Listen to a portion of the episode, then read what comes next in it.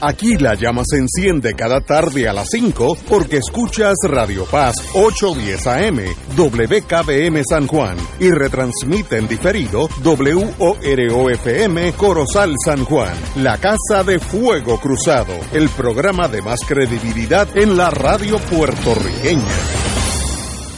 Esta emisora y sus anunciantes no se solidarizan necesariamente con las expresiones que escucharán en el siguiente programa.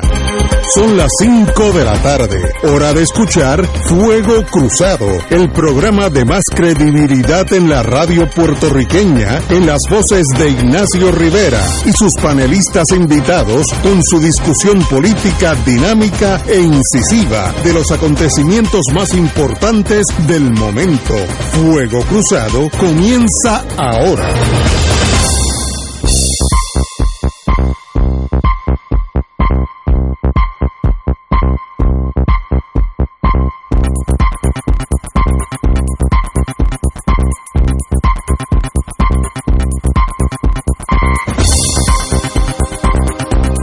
Amigos y amigas, empezamos hoy martes.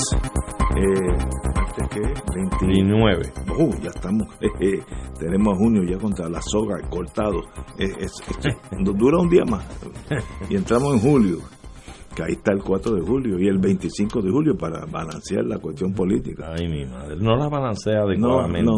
Debiera No. haber otro julio. Pero No, tal vez julio no, pero el 23 de septiembre y el 30 de octubre son eh, sumamente simbólicos para el, el sostenimiento de lo que es la patria puertorriqueña y nuestro ¿Y espíritu qué- nacional. ¿Y qué pasó esos días? Dime, dime. Bueno, 23 de septiembre, el gran litro- grito del AR en Ah, no, que no. 1868. Recuerda que yo vengo de otro mundo. Y el 30 de octubre es la proclamación de la República de Puerto Rico bajo el liderazgo de don Pedro Albizu Campos Wow, no en sé. 1950. Doña Blanca Canales. Y doña Blanca Canales, que fue la que comandó la lucha en Jayuya, se tomó el cuartel de la policía y estuvo tomada y proclamada la República de Puerto Rico en Jayuya por un par de días, ¿En qué año estamos hablando? 1950.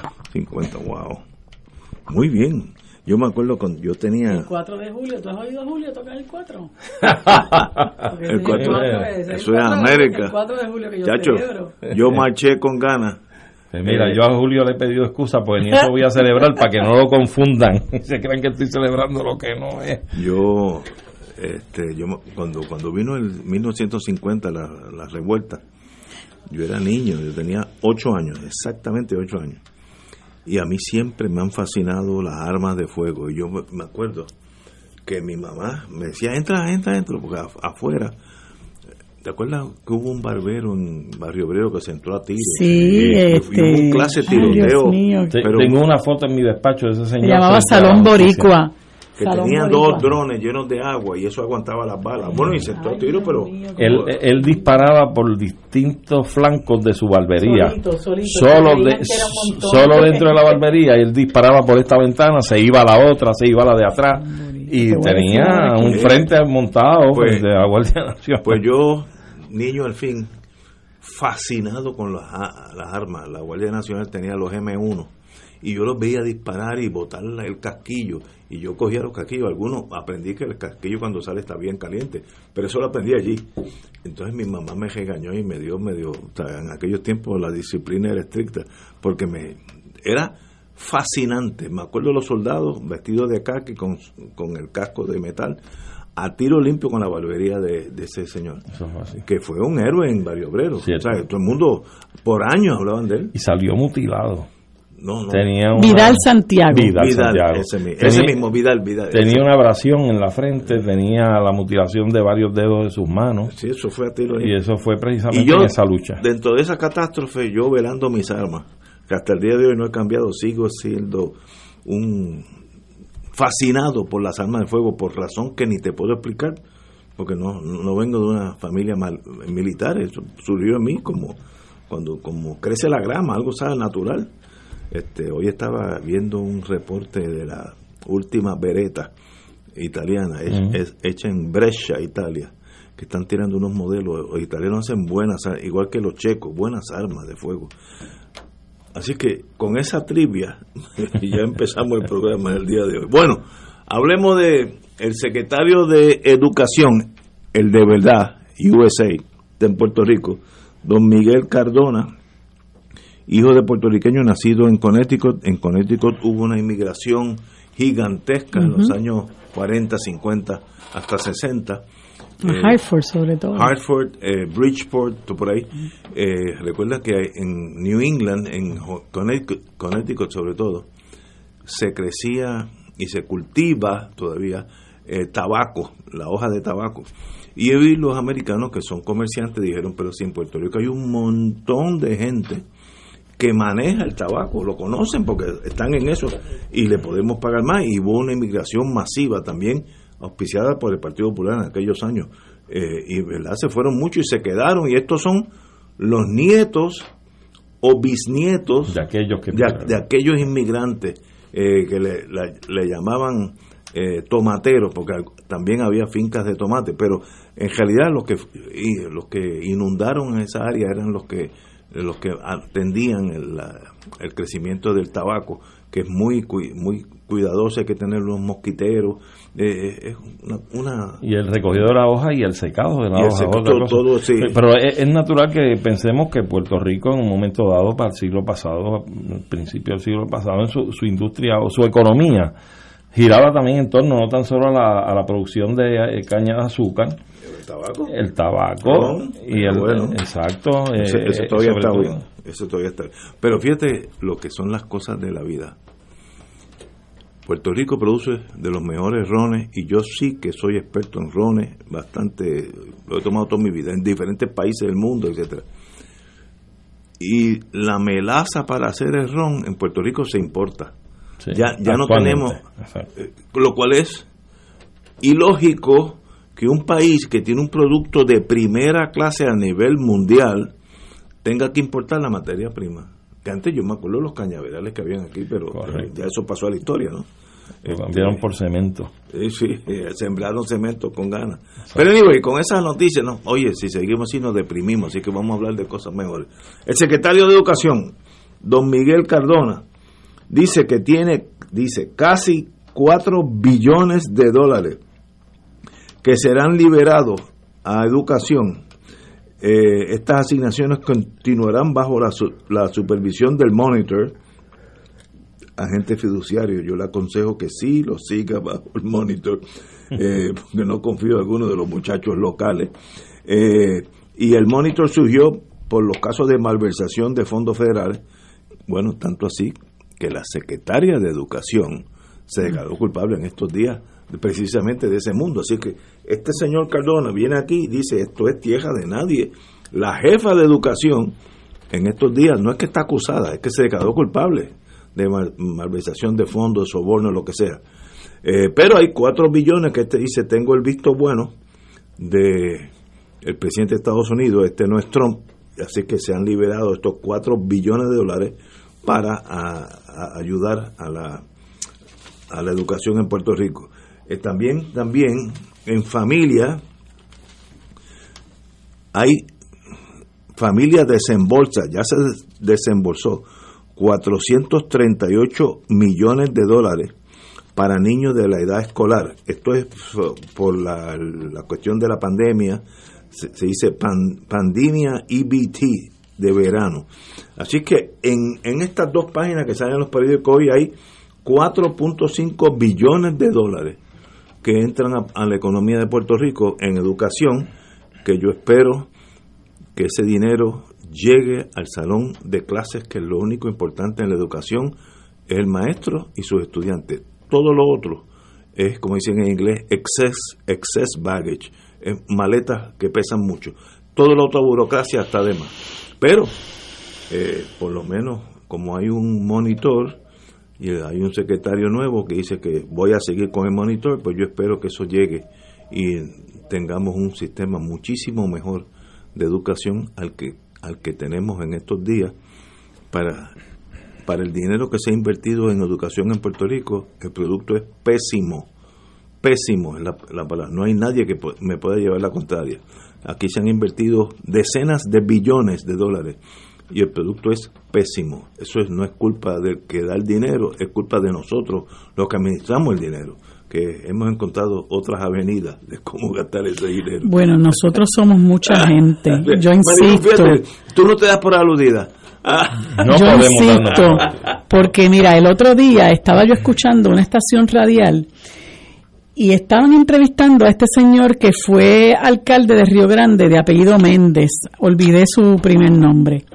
Eh, y lo llaman con cierta frecuencia como si fuera analista político, pero realmente es lo que es un PNP retirado de la de, las ejecutorias como, como alcalde.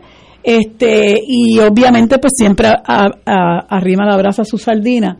Y estaban hablando del asunto de Luma y él comentaba lo siguiente es que nosotros los puertorriqueños no hemos podido administrar el sistema es que nosotros los puertorriqueños nos eh, eh, permitimos que ocurriera tal y tal cosa. Y yo creo que ese discurso nosotros tenemos que empezar a, mo- a- a modificarlo. No somos nosotros ni nosotras los puertorriqueños y puertorriqueñas, son los gobiernos que han estado al frente de estas agencias, al frente de estas corporaciones públicas que han venido con otro interés que no es el interés de satisfacer las necesidades de esos sectores a quienes representan. Y en el caso particular del Departamento de Educación, esto ha sido un desastre y una vergüenza, porque comentábamos el, el, el, el martes pasado que el padre y el hijo de apellido Rosselló tienen la triste eh, y vergonzosa distinción de ser los que han nombrado dos delincuentes a dirigir el Departamento de Educación y nos tienen en esta situación donde hay que nombrar una compañía que actúa como un agente fiduciario que creo que hay que pagarle setenta y pico de millones para que vele que aquí no se roben el dinero. Eso es un bochorno.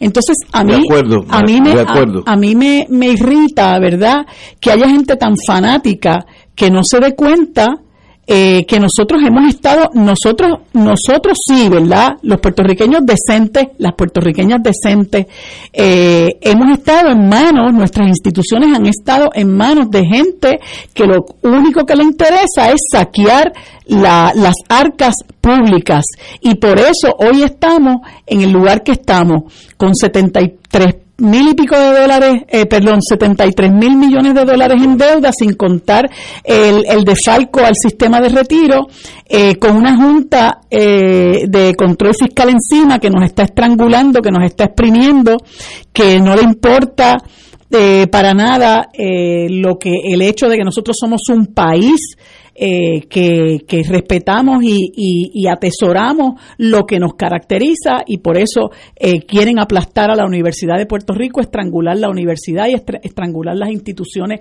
de formación cultural, las, las instituciones que realmente nos definen a nosotros como puertorriqueños y puertorriqueñas.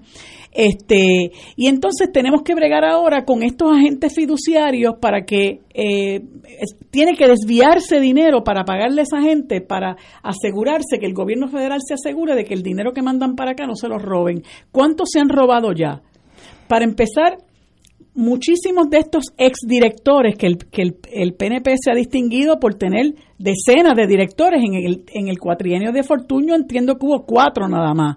Pues se aprenden el know-how de la, de la agencia y después vienen y montan un kiosquito y empiezan a dar tutoría y les empiezan a dar un contrato y así se van, ¿verdad? Por el por la por la retaguardia a nutrirse de los fondos de eh, combinados de, de, de la agencia.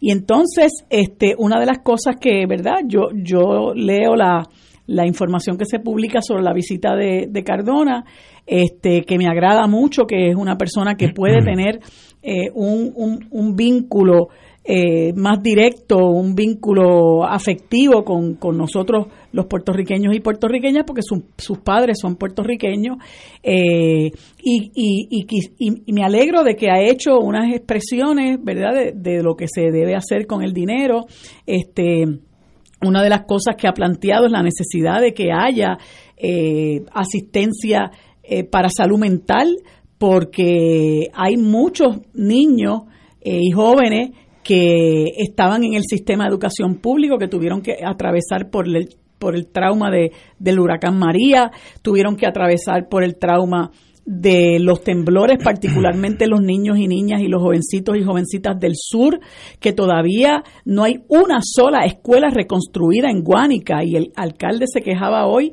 de que lamentablemente no llevaron al, al secretario para que viera la situación de uno de los pueblos más abatidos por, por los terremotos, ¿verdad? Y la situación en que han quedado esos, esos sectores, ¿verdad? Del, del área sur donde hubo esos temblores, porque cabe señalar que este señor que se, que terminó su, su término como secretario de Educación, eh, Eligio Hernández, no se ocupó de reconstruir una sola escuela en los 10 meses que estuvo luego de los, de los temblores, de reconstruirla, ni siquiera de tumbar, no hizo absolutamente nada. Ese señor era un inútil.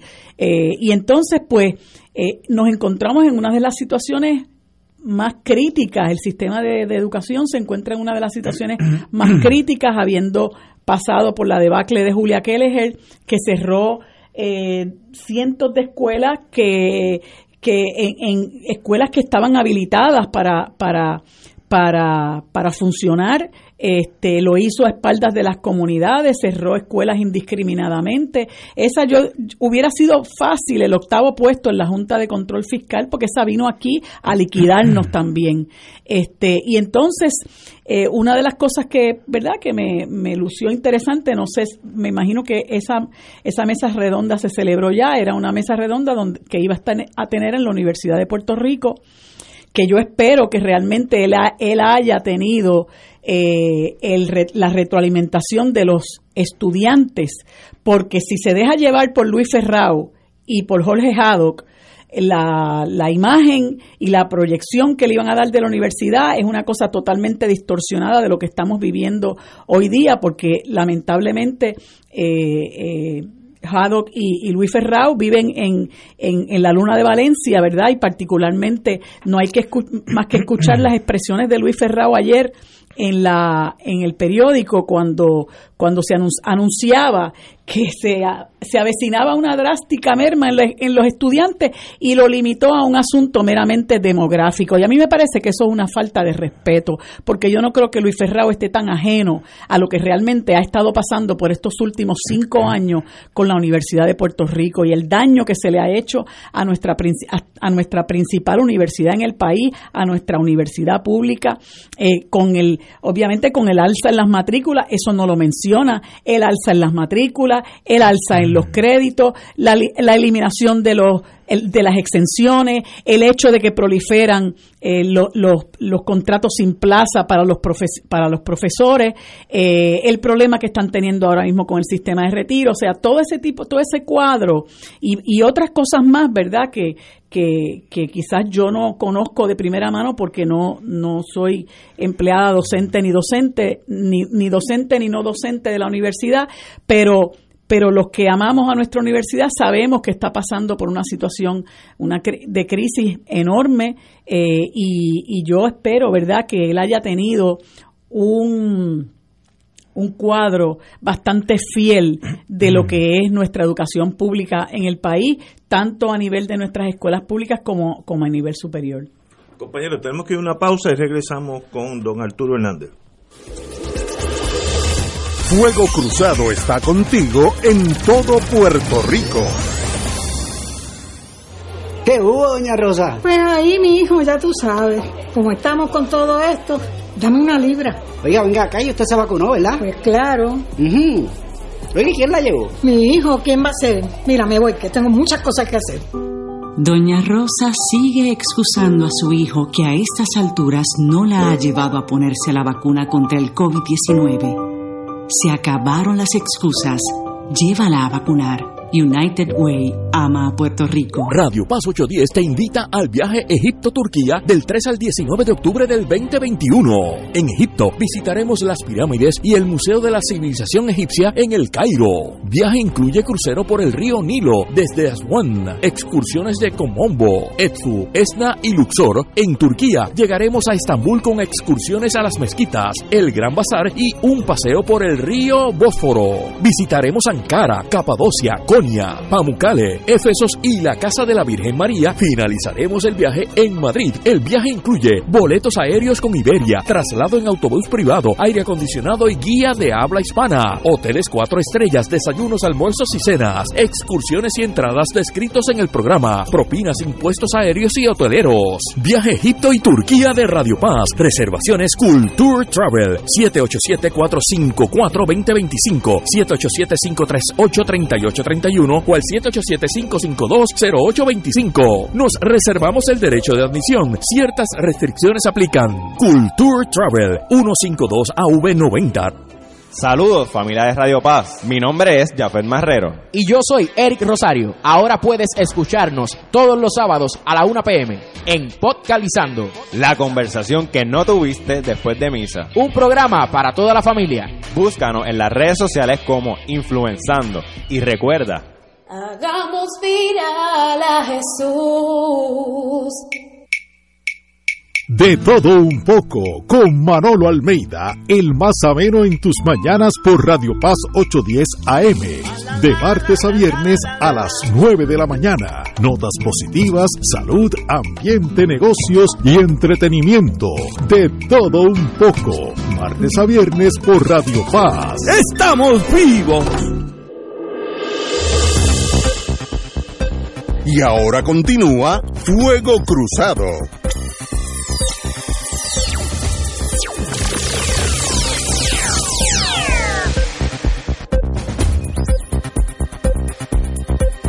Regresamos amigos, hablamos, estábamos comenzando el programa con el nuevo secretario de Educación de los Estados Unidos, es el señor Cardona, eh, nació en Connecticut, pero de, familia puertorriqueña, y el dinero que él dice que ya el presidente Biden ha liberado, a lo contrario al loco Trump, para eh, ayudar al sistema nuestro que tanta necesita, tanta ayuda necesita pero con la corta pisa de que hay un monitor que es el que está velando dónde va el dinero, dado los casos que han pasado y, en, y en, sobre todo en educación.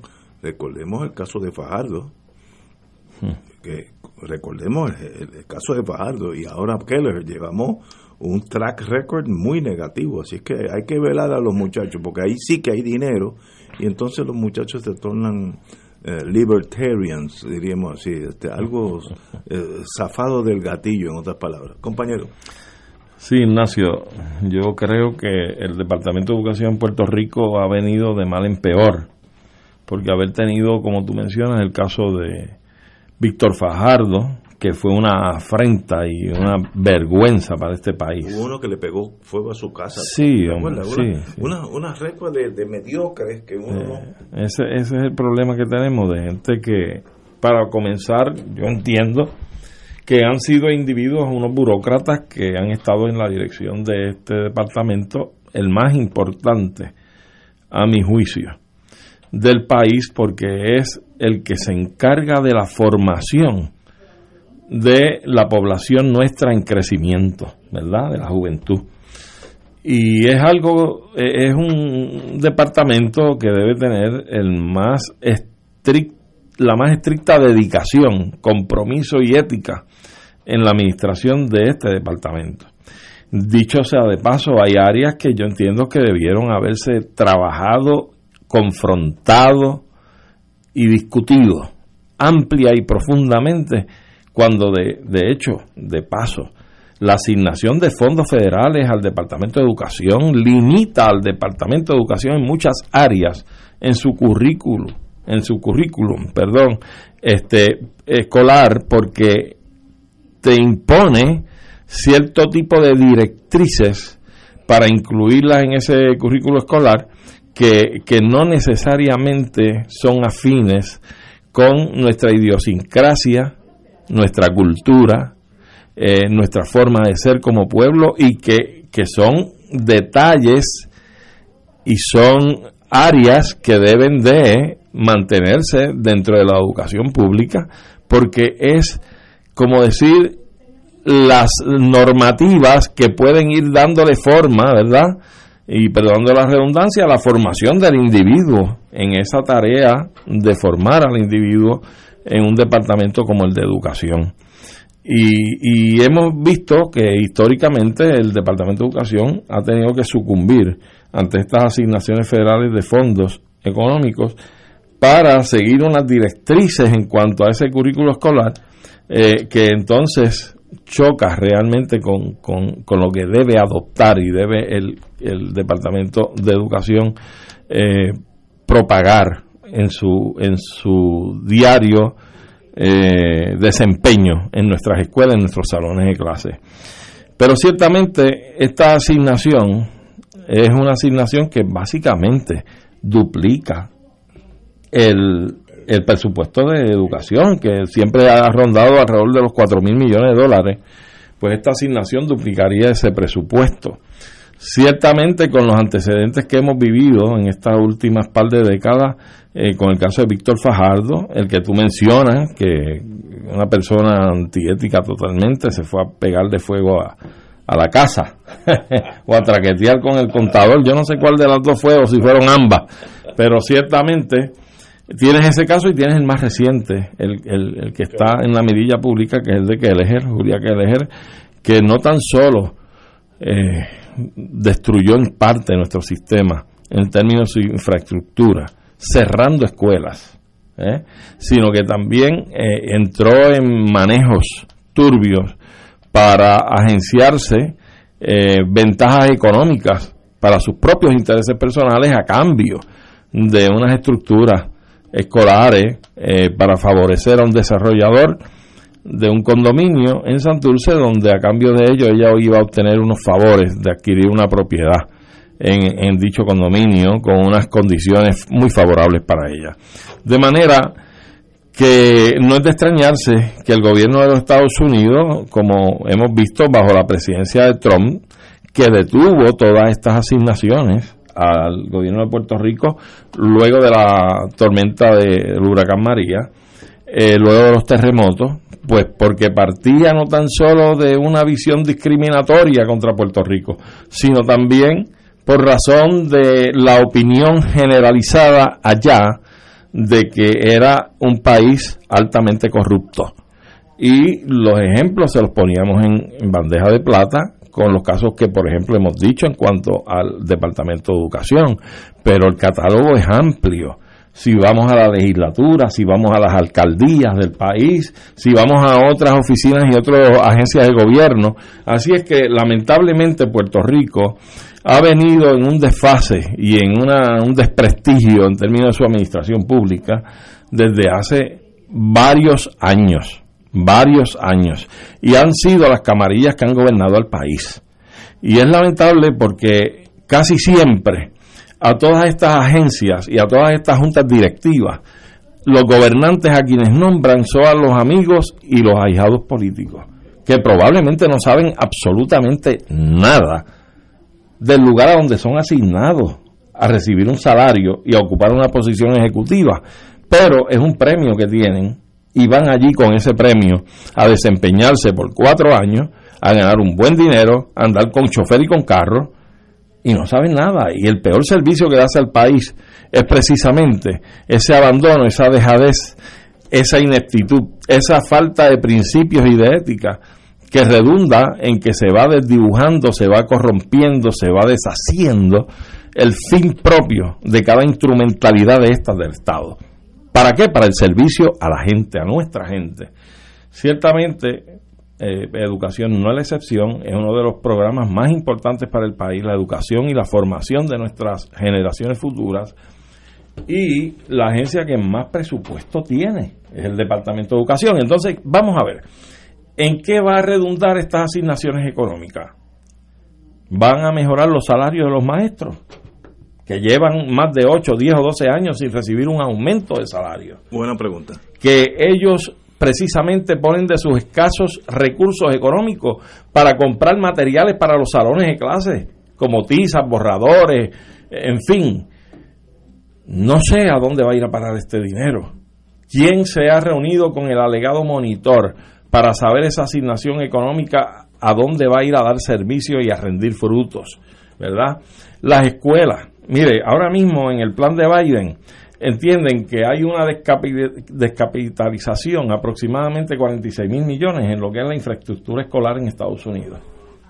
Aquí sabe que tenemos un problema de las escuelas con columnas cortas en la región suroeste del país y que ha habido una expresión del gobierno de Puerto Rico de que e, estas escuelas de columnas cortas van a ser atendidas y trabajadas para corregir su situación y su condición, de forma tal que en el curso escolar que rompe ahora en agosto próximo puedan estar habilitadas y puedan estar ocupadas por los estudiantes. No hemos visto todavía una rendición de cuentas apropiada para ese espacio, para esa para esa asignación de las escuelas de columnas cortas, donde se haya dicho tenemos tantas escuelas, tantas en este barrio, tantas en este pueblo, tantas en esta, ya se empezaron a trabajar, estas están en esta etapa, estas están en esta otra etapa, se terminan en tal fecha. No hay nada. O sea, con razón hay un monitor, pero aún habiendo un monitor, yo quiero saber si alguien se ha reunido con el monitor para que nos diga de esa asignación de casi 4 mil millones, cuántos van para la infraestructura de la escuela. ¿Ah? Otra cosa, la región del suroeste tenemos el problema de la infraestructura de esas escuelas porque hay sismos constantemente, porque ya esa franja geográfica o geológica, perdón, de esa zona está activada y casi todos los días hay movimientos telúricos.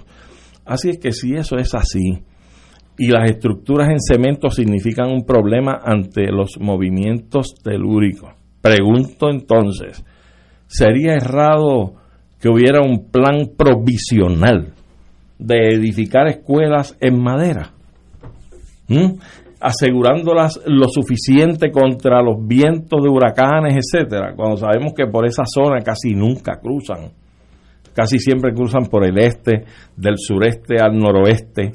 Todas esas cosas hay que analizarlas, pero es probable que podamos anclar adecuadamente unas buenas escuelas públicas en madera de forma que puedan resistir vientos sostenidos grandes, pero que a la misma vez también eh, puedan ser eh, unas estructuras que puedan ser mucho menos débiles para los movimientos de tierra, porque hemos visto que la madera es mucho más flexible y se mantiene en pie. Así que esto no es una ciencia del otro mundo y no hay que ser ingeniero para uno tratar de deslindar estos asuntos. Yo creo que estamos faltos hace tiempo. Yo creo también, Ignacio, que si no se le ocurre al gobernador, ni a sus ayudantes, ni, ni, a sus directivos de, de agencias, mire, hágase de las mentes más capacitadas del país en las áreas correspondientes, sin colores de partido, para que le den un servicio al pueblo de Puerto Rico hágase asesorar de equipos especiales de individuos, mujeres y hombres, que puedan hacer una contribución adecuada y decirle, mire, para trabajar con este problema, después de reuniones, de haber visitado el campo, de haber entrevistado a tanta gente, las soluciones que, que le proponemos al gobierno son que ejerza sus funciones y que adopte este plan A, el B y el C. Cualquiera de estos. Pero no hemos visto a nadie crear un conjunto de asesores. Es más, mira, no tienes que ir tan lejos, que recurra a los colegios profesionales del país, que con mucho gusto le van a brindar la asesoría que el gobierno requiera. Porque para eso están los servicios profesionales del país, son para servirle a su matrícula y al pueblo de Puerto Rico. Así es que yo creo que seguimos en desfase, seguimos utilizando los mismos modelos, los mismos moldes de antes y seguimos repitiendo los mismos errores seguimos patinando y lapachando en la misma, en el mismo charco donde nada se puede solucionar, donde siempre caemos en lo mismo, repetimos los problemas que se hacen día a día, año a año, cuatrienio tras cuatrienio. Y realmente, mire, no vemos la luz al final del túnel. Vamos a una pausa, amigos, y regresamos con Fuego Cruzado. Fuego Cruzado está contigo en todo Puerto Rico. Se necesita sangre A negativo para el paciente Gilberto Marcano Marcano. Los interesados deben llamar para cita al Banco de Sangre frente al Hospital San Pablo en Bayamón. 785-2797. Sangre A negativo Gilberto Marcano Marcano Información y cita 785-2797. Servicio público de Oro 92.5 y Radio Paz 810 AM. Buenos días familia. Es la casa a la que siempre puedes llegar sin invitación. A las 10 de la mañana, Judith Felicie es tu anfitriona para conversar sobre medicina, psiquiatría de niños y adolescentes, artes, derecho, valores y fe. Todos los días por Radio Paz 810 AM. Buenos días familia. Donde una conversación parece demasiado corta. Buenos días familia. De lunes a viernes por Radio Paz 810 AM. Fuego Cruzado, el programa de más credibilidad en la radio puertorriqueña, es ahora la tribuna abierta de análisis noticioso, con diversas perspectivas que exploran el trasfondo de lo que acontece a diario y cómo nos afecta. Escucha Ignacio Rivera y sus panelistas invitados de lunes a viernes en Fuego Cruzado en transmisión diferida a las 10 de la noche por Oro 92.5 FM. Radio Paz 810 AM te invita a nuestro gran viaje a Egipto y Turquía del 3 al 19 de octubre del 2021. Comenzaremos por Egipto, visitaremos las pirámides de Giza, la Esfinge, además del Museo de la Civilización Egipcia en el Cairo. Durante la travesía en crucero, visitaremos el obelisco inacabado, la gran presa de Aswan y un paseo en las embarcaciones típicas llamadas falucas.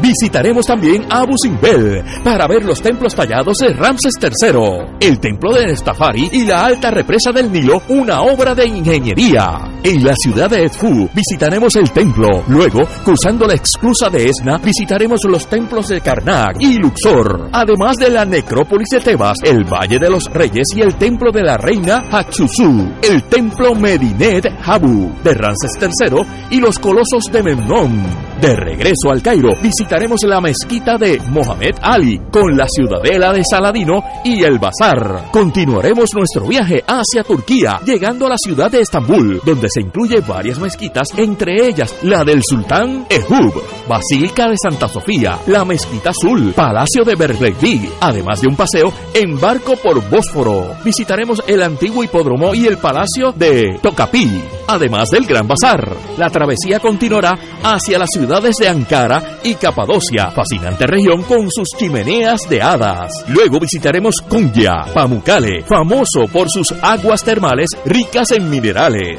Continuaremos hacia Éfesos, la ciudad antigua mejor conservada de Asia Menor. Incluiremos una visita a la Casa de la Virgen María. En Bursa visitaremos la Mezquita Verde. Finalizaremos nuestro viaje en la ciudad de Madrid, donde estaremos un día adicional. El viaje incluye boleto ida y vuelta con Iberia y Egypt Air, boletos aéreos domésticos, traslados en autobús privado con aire acondicionado, alojamiento en hoteles cuatro estrellas, todos los desayunos, almuerzos y cenas, excursiones y entradas para atracciones y monumentos descritos en el programa, propinas, impuestos aéreos y hoteleros, servicio en privado y guía altamente capacitado. Llama ahora y reserva tu espacio para el viaje Egipto y Turquía de Radio Paz 810 AM, llamando a Cultures Travel al 787-454-2025, 787-538-3831 y 787-5520825. Nos reservamos el derecho de admisión. Ciertas restricciones aplican.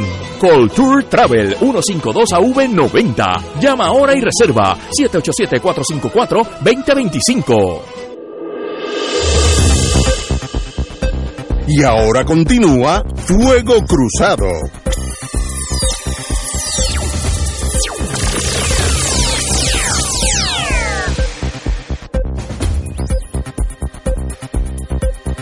Regresamos amigos y amigas. Bueno, amigos y amigas, eh, como he dicho anteriormente, tú puedes aquilatar los países por su sistema de educación pública. Si tú vas a los mejores países del mundo, Finlandia, Suecia, Dinamarca, Suiza, Alemania, Japón, China, Israel, etc. y hay 10 más. Tú vas a ver que el sistema de educación pública es de primera clase. Nosotros con el dinero que nos llega de Estados Unidos debiéramos tener un sistema a nivel de esos países que he mencionado, de primera. Y lo que tenemos es un lapachero marchitado por la corrupción, ignorancia, eh, política partidista, todas las cosas malas. Hemos liquidado varias generaciones no educándolas, que eso es no educándolo. Y eso es un crimen a la nación. Así que no hay excusa para no tener un, un sistema educativo de primera cuando existe el dinero. Yo entiendo que Haití no puede tener un sistema de educación pública porque eh, confiable porque no, no tiene dinero, pero nosotros nos sobran los, las decenas de billones y se van en la nada, burocracia. Yo me acuerdo en el caso de que mencionamos anteriormente, del caso de Fajardo, el racket que había con comprar libros que ni se, ni se usaban. Había una compañía española que hizo decenas de millones de dólares y los libros llegan aquí se almacenaban porque no había en qué usarlos. Eso, eso es un caso que está en blanco y negro, no estamos hablando de cosas especulativas. Y eso es culpa de nosotros. Nosotros no hemos atendido la educación de un país y sin educación no hay país. Y de hecho, este, este Ignacio, es bueno señalar que Puerto Rico gozó de la segunda mitad del siglo XX para acá de un sistema educativo buenísimo. Tú sabes, aquí la televisora del pueblo de Puerto Rico, WIPR, llevaba eh, programas educativos precisamente a los campos. ¿eh? Había un teatro rodante. Aquí había una universidad de primera. Aquí venían eh, personas de distintos países, de distintos sistemas educativos de la América Latina a ver nuestro sistema educativo cómo corría y el sistema universitario nuestro. Y todavía seguimos rindiendo frutos a pesar de los pesares. Aquí la NASA viene a Mayagüez a reclutar a los estudiantes que egresan de Mayagüez, porque son unas mentalidades extraordinarias y una preparación académica de primera. Eh, y esta desfachate que surge hoy de que estas acreditaciones como el asunto de los neurocirujanos en la escuela de medicina. Los tecnólogos radiólogos. Radiólogos. Que no había ni junta de reválida. Una cosa inconcebible. Dos gobernadores, Rosselló y Wanda Increíble. Entonces, esto es, ahora digo yo, no podemos procesar a nadie por negligencia en el cumplimiento del deber. Malversación de fondos públicos. ¿ah? Eh, porque si usted cogió una cantidad X de millones de dólares para administrarlos para una universidad, para un gobierno, para una agencia, y no tuvo como objetivo fundamental y principal eh, con esos dineros procurar el mejor interés del pueblo de Puerto Rico, usted lo menos que fue fue un negligente y malversó los fondos públicos. Porque no podemos creer que entonces hayamos sido producto de que se cancelan las licencias en estos talleres educativos y de formación profesional. De hecho, la Escuela de Trabajo Social está raspando con el mínimo de educadores que necesitan tener a tiempo completo para mantener la acreditación. Así es que esto es, llueve y no escampa, llueve sobre mojado. Así es que yo creo que nosotros tenemos que hacer un ejercicio de introspección definitivamente la administración que está dándose en el país, en la administración de la cosa pública, ha sido una total y absolutamente deficiente. Y Puerto Rico va a tener que hacer los ajustes en las mirillas para escoger mejor a la gente que va a poner a administrar la cosa pública del país. Y esto no tiene que ver con estatus político.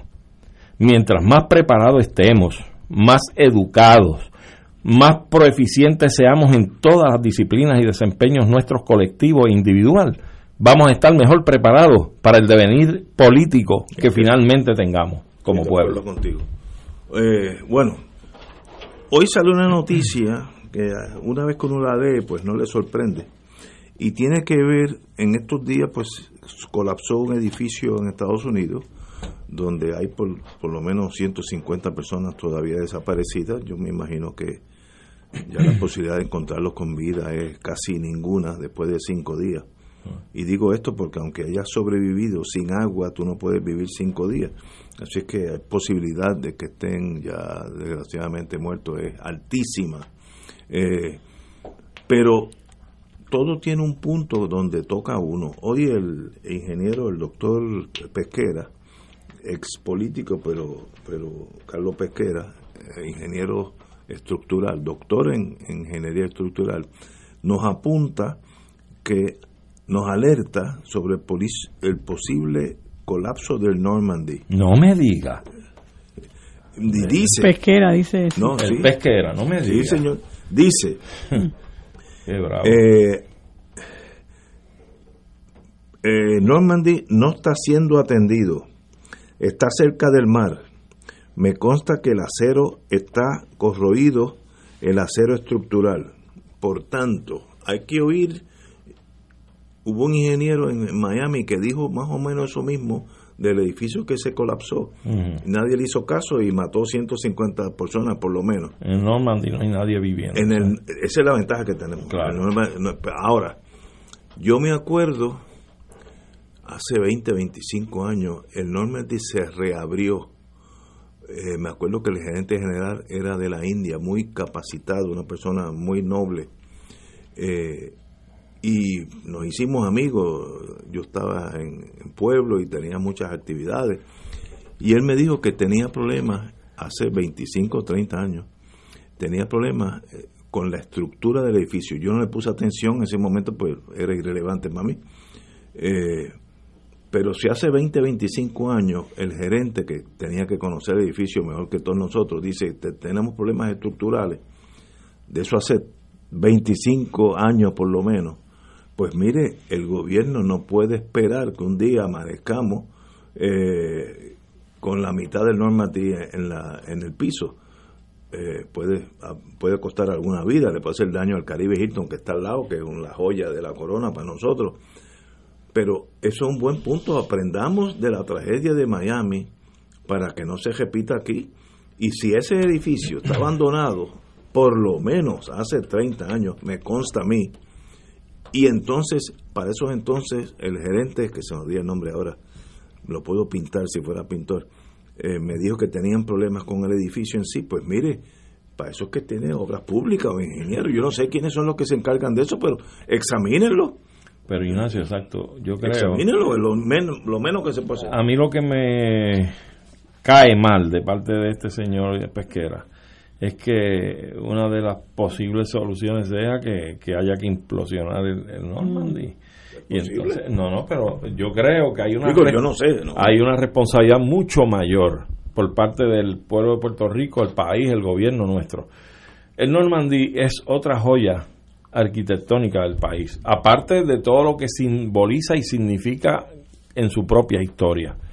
Y ese, esa estructura, si en, si en cierta medida eh, en efecto ha estado expuesta y ha sido... Al lado del agua. Sí, ha estado expuesta a todos esos riesgos y es posible que tenga unos problemas.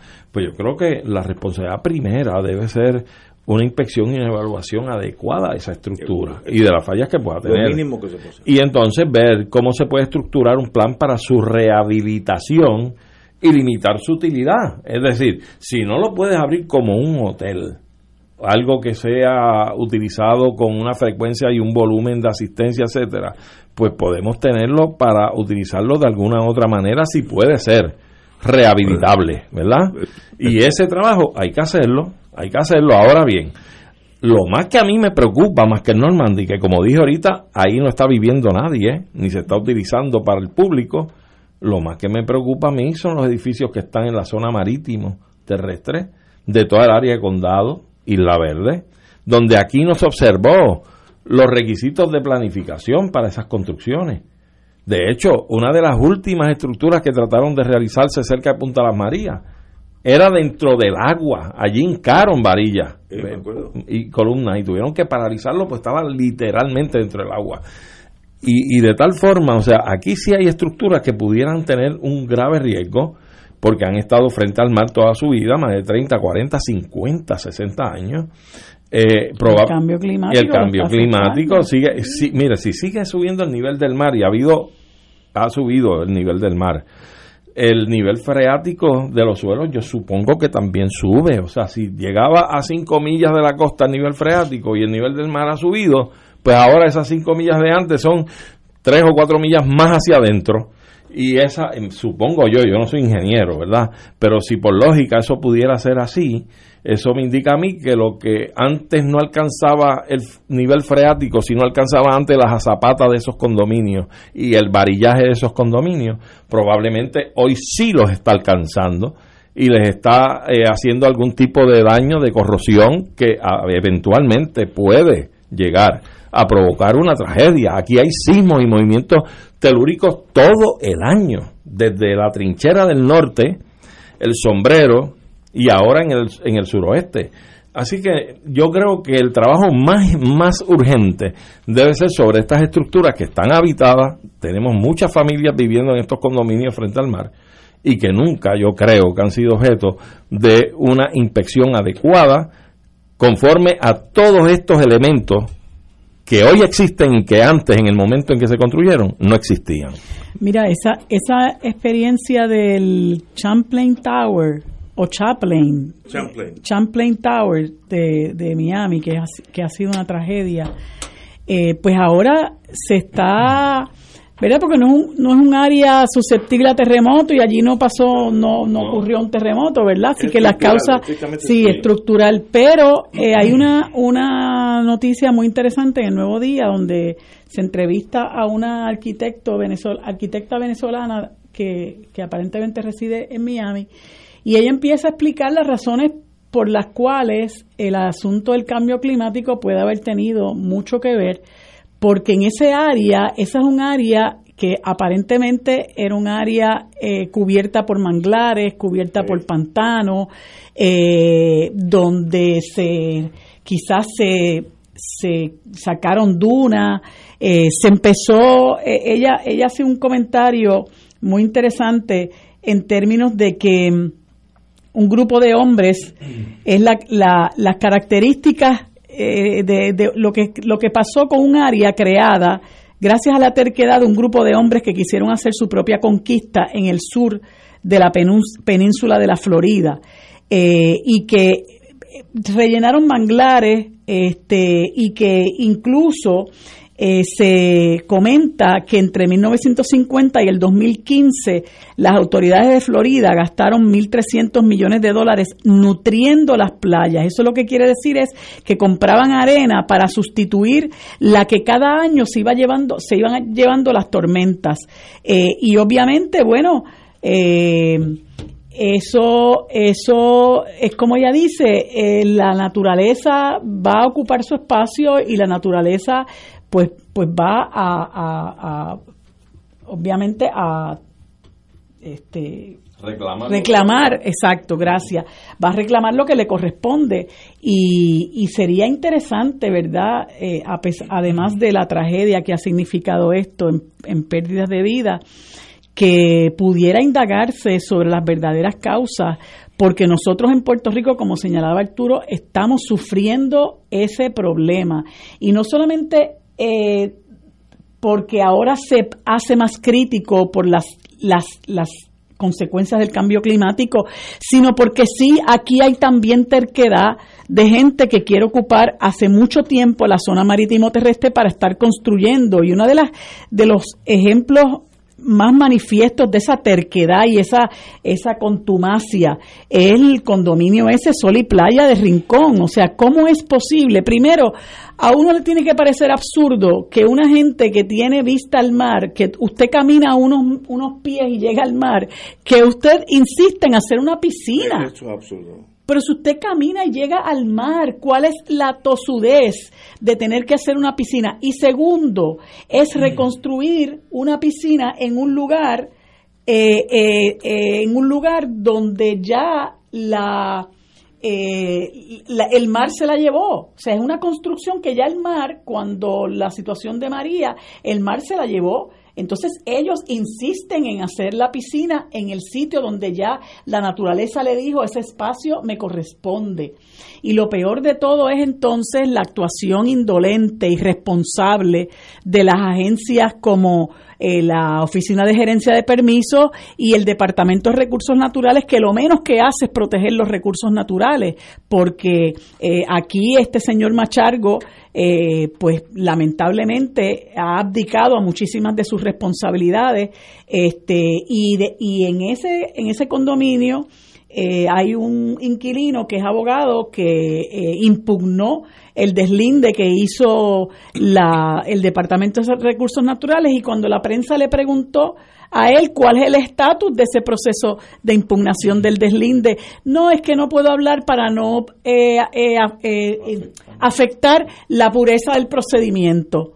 Eh, y entonces, pues por un lado, usted tiene una gente que insiste en que tiene los permisos y mire, usted puede tener los permisos, pero desafortunadamente hay que ser más sensato y a lo mejor a usted le han dado un permiso que no corresponde porque usted está haciendo un deslinde incorrectamente, porque usted no sabe si se ha movido el billete, usted no sabe las conexiones que pueda tener. Entonces, eso es una colectividad que está contribuyendo a afectar nuestros recursos naturales este, y a robarse eh, la playa, que a fin de cuentas es, es, un, es un espacio que es público para todo el mundo. Así que me parece que es una gran irresponsabilidad eh, de parte de los que pretenden, ¿verdad?, apropiarse de lo que le corresponde a la naturaleza, de lo que le corresponde al al, al, país, al colectivo, a la sociedad como, como bienes de dominio público, eh, porque a la larga o a la corta vamos a tener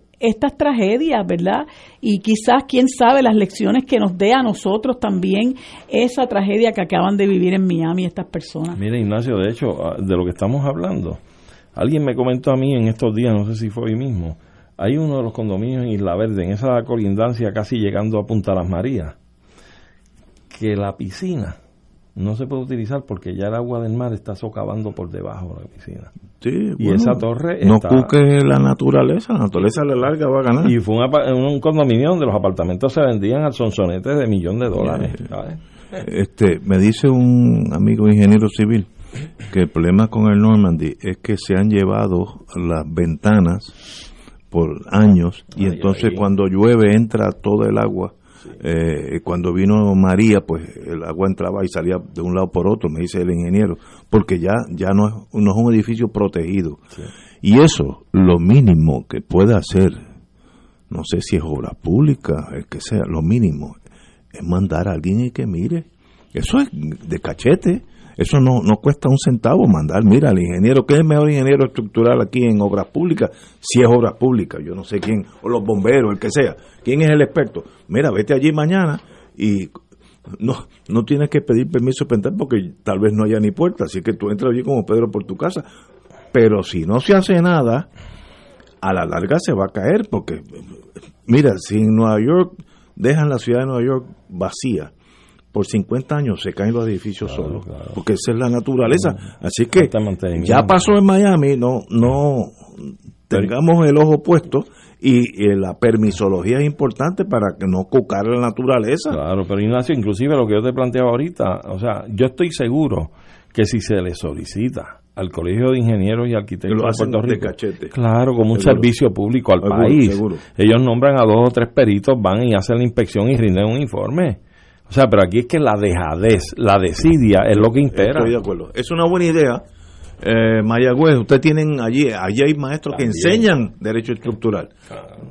Da un servicio, un reporte para el país. Yo estoy seguro que lo harían con mucho gusto. Claro que sí. Pero si lo peor es no hacer nada, y eso Puerto Rico padece de eso, para que no haya controversia, nadie dice nada, nada no pasa, hasta que un día eh, el Normandy aparezca allí en el parking de Caribe Hilton Señores, tenemos que ir a una pausa y regresamos with Crossfire.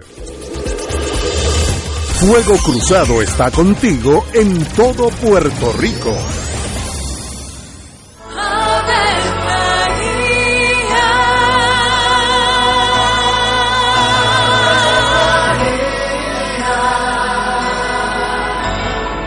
El ángel del Señor anunció a María y ella concibió por obra del Espíritu Santo. Dios te salve María, llena eres de gracia, el Señor es contigo. Bendita tú eres entre todas las mujeres, y bendito es el fruto de tu vientre Jesús. Santa María, Madre de Dios, ruega por nosotros pecadores, ahora y en la hora de nuestra muerte. Amén. He aquí la esclava del Señor. Hágase mí según tu palabra. Dios te salve María, llena eres de gracia, el Señor es contigo.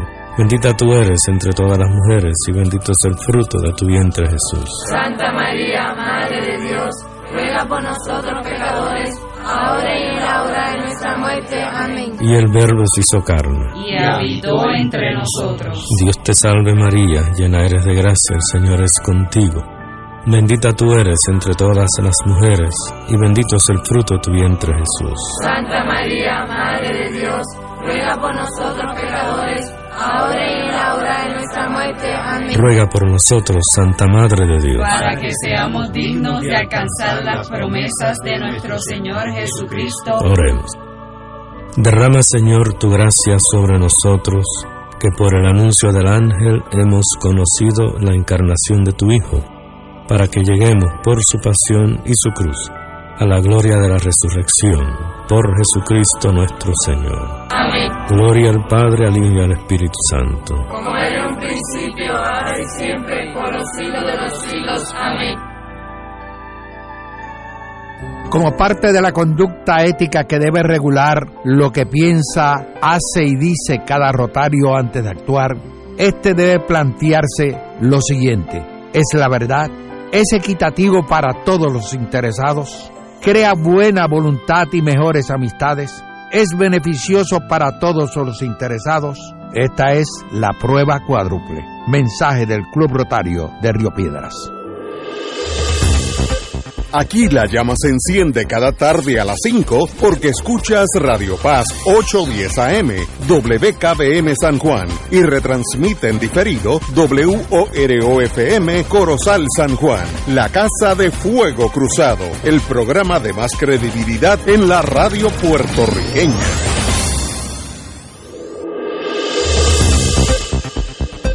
Y ahora continúa Fuego Cruzado.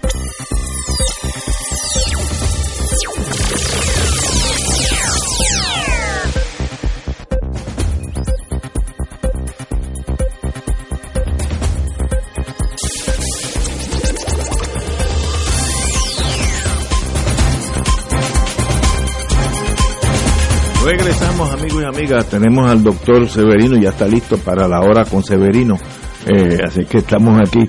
Pero antes de entrar con el doctor Severino, quiero decir algo que mm, lo leí esta mañana y sorprende a uno el ser humano. Eh, la noticia es brote en Mayagüez entre personas sin la vacuna. Y lo leí esto pensando en Cabanilla y el viernes, pero es una iglesia con un pastor, no dicen aquí quién fue, eh, que el pastor le decía a sus feligreses que no se vacunaran, que eso era, no era necesario, todas esas cosas. Y los feligreses, para sorpresa mía, lo siguieron literalmente hasta la muerte. Y hay un brote allí, dentro de estos señores, eh, miembros de esta iglesia, y han muerto cuatro, creo que también el, el pastor fue uno de los afectados. Y señores, usted tiene que aprender a pensar usted como ser humano. El hecho de que a mí me digan tírate por el morro no quiere decir que porque me lo diga un superior, un pastor, un cura, el gobernador de Puerto Rico, el presidente de Estados Unidos, yo no me tiro por el morro para abajo. Y eso es demuestra el poder de estas religiones fanáticas en, en ciertos círculos de Puerto Rico y en el mundo entero. ¿Te acuerdas que el caso de Guyana, donde se envenenaron como... Una, increíble, una cosa inconcebible. Eh, así que una noticia muy triste, no solamente por la gente desgraciadamente que murió, sino demuestra el nivel de fanatismo religioso mal llevado que tienen algunas algunas este, iglesias en Puerto Rico y en el mundo entero. Y, y, y digo el caso de, de Guyana, porque para aquellos entonces yo estaba en el gobierno federal y lo examinamos y fue una cosa peor de lo que la gente sabe. Pero anyway, it is what it is. Bueno, vamos con la hora la hora de Severino. Mira, quería preguntarle a Severino si sabe de la mesa redonda que iba a haber en la universidad con Cardona. ¿No, no, no tienes esta información Pero sobre eso? entiendo, no, no, no tengo información mucha. Muy buenas tardes, saludos. Muy buenas. A, a ustedes y a la radioaudiencia. Eh, sé que ocurrió, entiendo que ocurrió ayer, pero no tengo. Okay. No, ¿Qué pasó? No tengo Okay. detalles. no. Bueno, ya mañana nos enteraremos, me imagino. Sí, entiendo que ocurrió, según me oí en un comentario, pero no tengo detalles. ¿Qué, qué pasó? Como dijimos el martes anterior, eh, íbamos a hablar en lo posible de la República de Cuba, que está al ladito de nosotros. Para usted ir a Miami tiene que cruzar Cuba casi de, Oriente hasta La Habana, así que eh, está mucho más cerca de la vida de nosotros de lo que padecemos. pero cayó en aquel mundo de la Guerra Fría o todavía no ha salido. Y Puerto Rico eh, para los puertorriqueños Cuba es un sitio como si estuviera en Júpiter donde no hay ni relaciones ni comunicación nada. Es como si no existiera que yo creo que es un error mayúsculo pero no voy a entrar en eso ahora eh, yo creo que mientras más cercanos los países más se entienden a la, aunque sea el enemigo pero eso es para otra otra otra ocasión. Nosotros los vemos como nuestros hermanos secuestrados, igual que ellos a nosotros. Sí, bueno, pero muy bien, pero Cuba no existe en el mundo Para que tú veas que nosotros no somos los separatistas. los separatistas son los, estadistas y los estadounidenses. Porque nos mantienen separados del resto del mundo, porque aquí la gente, no, nosotros no tenemos contacto con nadie, para nosotros existe Estados Unidos y para de contar. Es que en las colonias el imperio se encarga que solamente tú mires al imperio, con razón, porque ellos son los beneficiados. ¿Te acuerdas el, el pegadizo que decía ¿qué nos haríamos sin, ella? bueno, pues seguir aquí en el Caribe. bueno, Severino, háblanos de Cuba en términos generales. Tengo entendido que un amigo suyo que está en Cuba va a, ver, a tratar de comunicarse, aunque la comunicación con Cuba siempre es un pugilato por el mismo problema que tenemos. Pero vamos a empezar. Sí, vamos, se trata del periodista. Es un periodista puertorriqueño que está radicado en Cuba, eh, periodista internacional muy bueno. Eh, y entonces se me ocurrió que quizás también podríamos comunicarnos con él, ¿verdad? Para que él pueda darnos una pincelada de lo que ocurre allí, porque obviamente yo hablo de forma teórica, porque no estoy allí, ¿verdad? Entonces tengo que hablar de algunas cosas. ¿Cómo, cómo se llama este periodista? Él se llama eh, Luis de Jesús. Él es el periodista Luis de Jesús, que fue periodista por un tiempo bastante largo en Telesur. Y, es un muchacho joven, eh, muy destacado, muy, entonces ahora tiene unos proyectos. Trabajó en Francia. Trabajó en Francia también. Sí, sí, tienen un resumen eh, graduado de la Universidad de Puerto Rico. Entonces este es un, un gran recurso y puede darnos unas unas notas importantes ¿verdad? sobre el tema Excelente. cubano. Cuando tú coordinas con el... Sí, eh, vamos a hacer, nos dicen aquí eh. técnicamente que lo mejor es llamarlo por WhatsApp y ponerlos en el micrófono, ¿verdad? después de... dificultad. Vamos a hacer la introducción y ahorita Exacto. Eh, ya le dijimos que lo llamaremos después de la después de la embocadura. Vamos, a hacer la embocadura, ¿verdad? y vamos a hablar de, de la Cuba hoy. No, no, no, la Cuba hoy. la Cuba hoy. No, no, la Cuba hoy. Hay que hacer, claro, hay que hacer un pequeño. Una pincelada del pasado. Una pincelada del pasado porque si no, no se entiende. vamos, que, inclusive que fue el Londres de la mafia norteamericana en el Caribe. Eh, pero vamos, claro. ¿Dónde? ¿Qué pasó? La historia de nosotros, vamos a dar un pequeño curso que el primero que tiene que cogerlo soy yo, sobre Cuba ¿Qué pasó y dónde está? Eso, yo creo que eso en términos generales. Eso es, sí, e, eso fue, estamos en una asignación especial que nos pidió Ignacio, así que estamos en esto. Pero sí, muy importante por, porque eh, eh, a veces no se trabaja el tema, la situación en Cuba, este, y, se cae únicamente en lo inmediato con la noticia, ¿verdad? Entonces se pierde de perspectiva un proceso muy, muy interesante. Bueno, eh, Cuba tal cual las demás repúblicas en América Latina que se fueron independizando, ¿verdad?, de, de, los españoles, pues se desarrollaron y en el caso cubano, como muchas otras repúblicas, la situación política no fue verdaderamente eh, buena en términos si uno hace una evaluación de lo que pasó en el siglo XX, eh, pues hubo déspotas, hubo eh, gobiernos totalitarios, hubo eh, gobiernos autocráticos, ¿verdad? O dictaduras.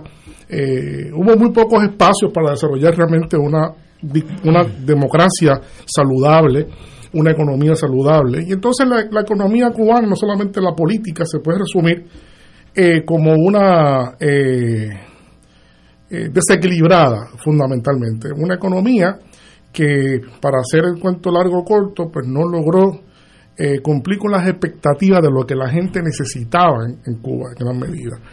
Eh, eh, Cuba no solamente estaba eh, gobernada por estos tiranos en gran medida, sino también que en el espacio cubano la actividad económica típica como lo fue durante la colonia, pues se concentraba fundamentalmente en La Habana el resto del país era muy, muy, muy mal, estaba muy mal dotado en términos económicos, en términos de infraestructura. Eh, las personas que mejor vivían eran los terratenientes, ¿no? Fundamentalmente. Y en La Habana, pues, se daba todo este esplendor, toda la gran economía de, de Cuba era exclusivamente asociada con, con La Habana. Eso era una, una gran ¿verdad? Este, distinción. Cualquier persona que llegue a Cuba, cualquier persona que vaya a Cuba y se pare allí en, la, en medio de La Habana y ve aquellos edificios hoy, en el 2000, ¿verdad? el 2021, que eran del 59 los pero uno ve aquella sustancia arquitectónica y se da cuenta de que aquello era una ciudad verdaderamente impresionante, porque todavía lo es. Casi aún, europea, aún casi europea, aún con el- la decadencia. Se dice que únicamente había dos ciudades así, ¿verdad? Que en, en Brasil, como Río de Janeiro y, y La Habana, que eran las ciudades más... eh, algo de- también de Buenos Aires. Entonces, eh, ese problema de desequilibrio económico tan grande que había en Cuba llevó a una agenda de, de- de insatisfacción muy grande eh, y eh, posteriormente se organiza entonces un movimiento, distintos movimientos políticos que convergen en, en la, la guerrilla, eh, como el movimiento 26 de julio, ¿verdad? y todos sabemos que eso pues eh, causa un impacto muy poderoso en Cuba y hasta que se llega al poder con Fidel Castro comandando entonces esa nueva revolución, que originalmente era una revolución que no estaba dirigida a ser socialista ni nada, nada por el estilo. Era una revolución que lo que buscaba realmente era sacar del poder político a Batista y además pues este encaminar una economía que fuera satisfacto- satisfactoria para gran parte de, la- de los cubanos y las cubanas en aquel momento. Eso era la revolución cubana en aquel momento.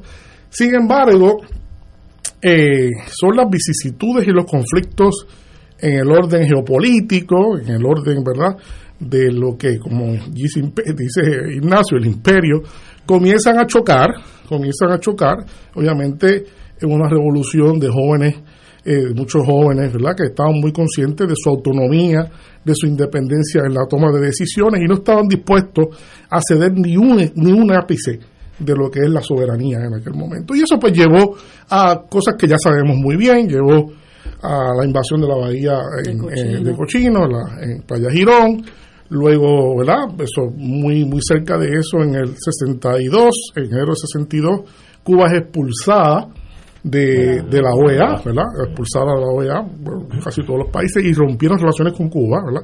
La inmensa mayoría, excepto una minoría. Y luego, pues, a finales del 62 se da la gran crisis, aquella famosa de los misiles, ¿no? Eso ya va dando idea de que había una contradicción muy grande entre los Estados Unidos y Cuba, que muy temprano pues se manifiesta y comienza ese roce, y esa entonces la tendencia de aislamiento que, que tiene Estados Unidos. E- En esa, en esa tensión muy fuerte entre los Estados Unidos y Cuba, pues los, los jóvenes de la revolución en aquel momento ven la único camino, el único camino que veían para poder garantizar la supervivencia de su gesta política era asociarse con otros. Y en aquel momento asociarse con eh, la, la Unión Soviética y ahí es que se da el proceso entonces de, de- de- de tendencia socialista en la Revolución Cubana, de afirmación socialista, eh, y entonces se da el crecimiento de la cooperación y el intercambio con la Unión Soviética y con los países socialistas en aquel momento, estamos hablando de, de los 60. Esa relación, para hacer el cuento largo más corto, esa relación fue una relación eh, relativamente fructífera, ¿eh? cuando uno la ve en términos históricos, y voy a decir por qué.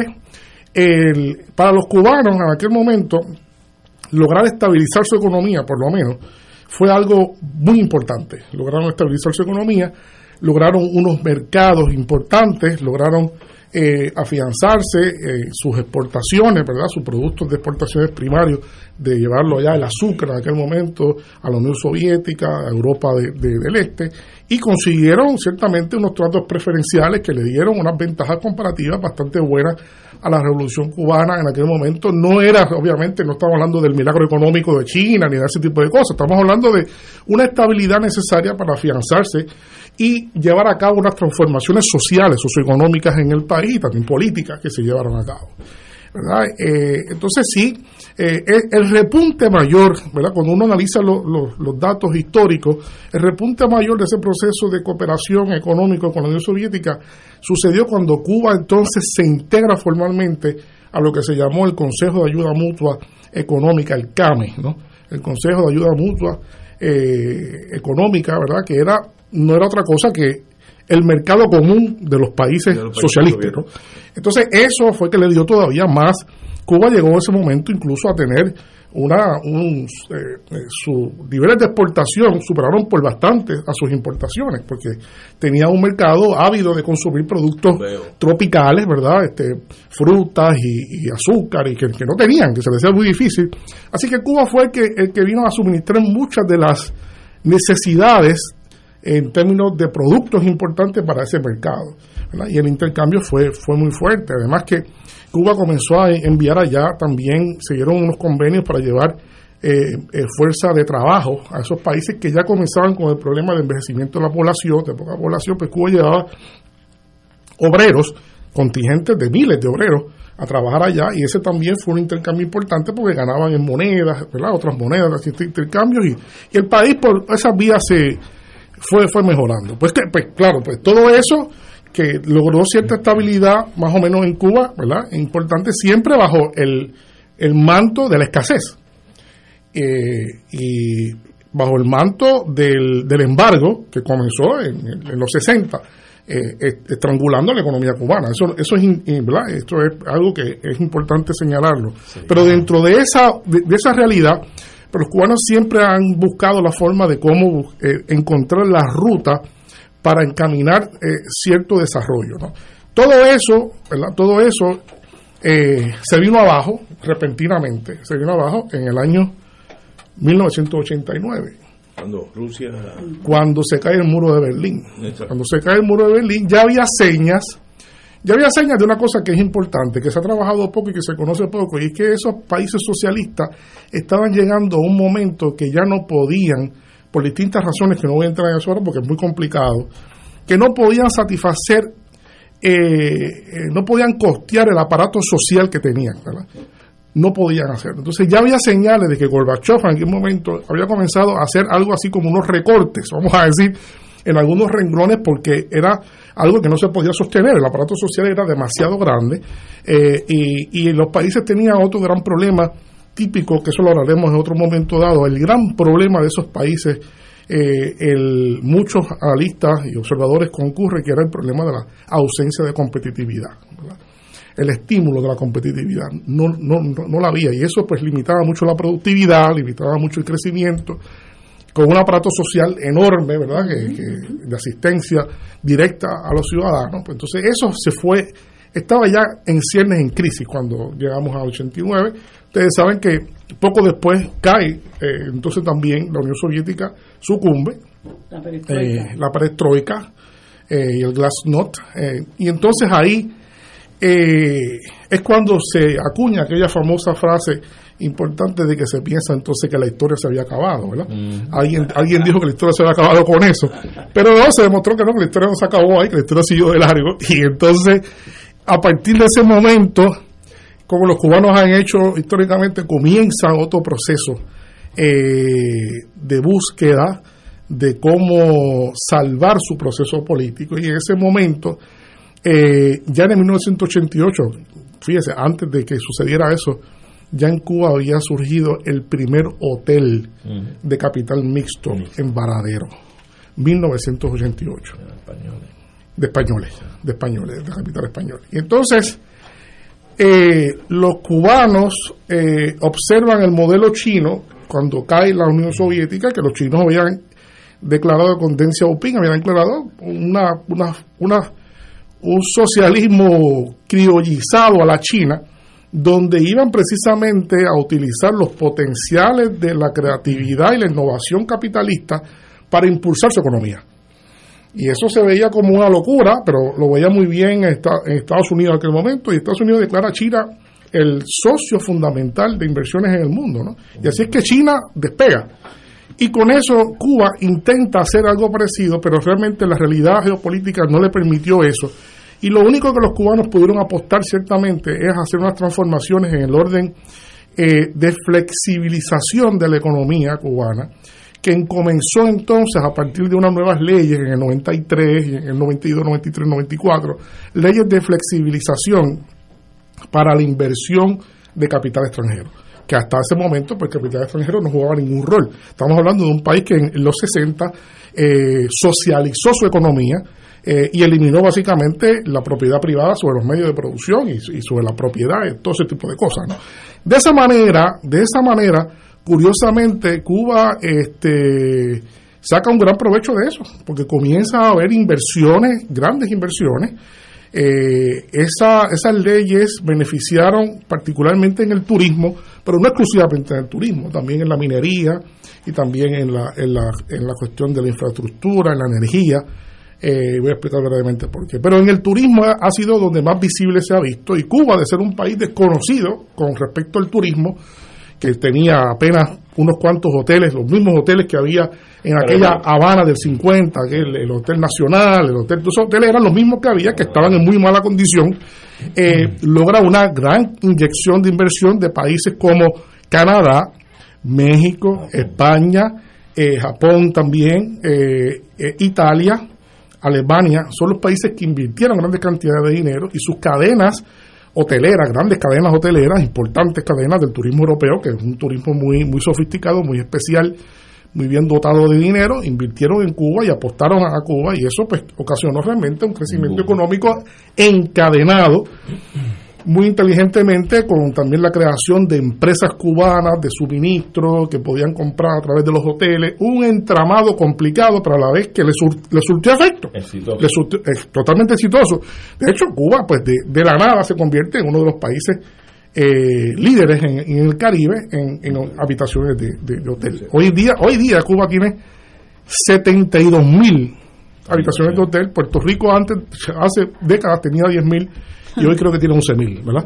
Aquí la, suerte ha sido el, el, Airbnb, ¿verdad? Que ha, ampliado, pero realmente nosotros no hemos podido eh, aumentar sistemáticamente eh, la cantidad de, de, hoteles. No podemos competir ni con los cubanos ni con los dominicanos en ese sentido.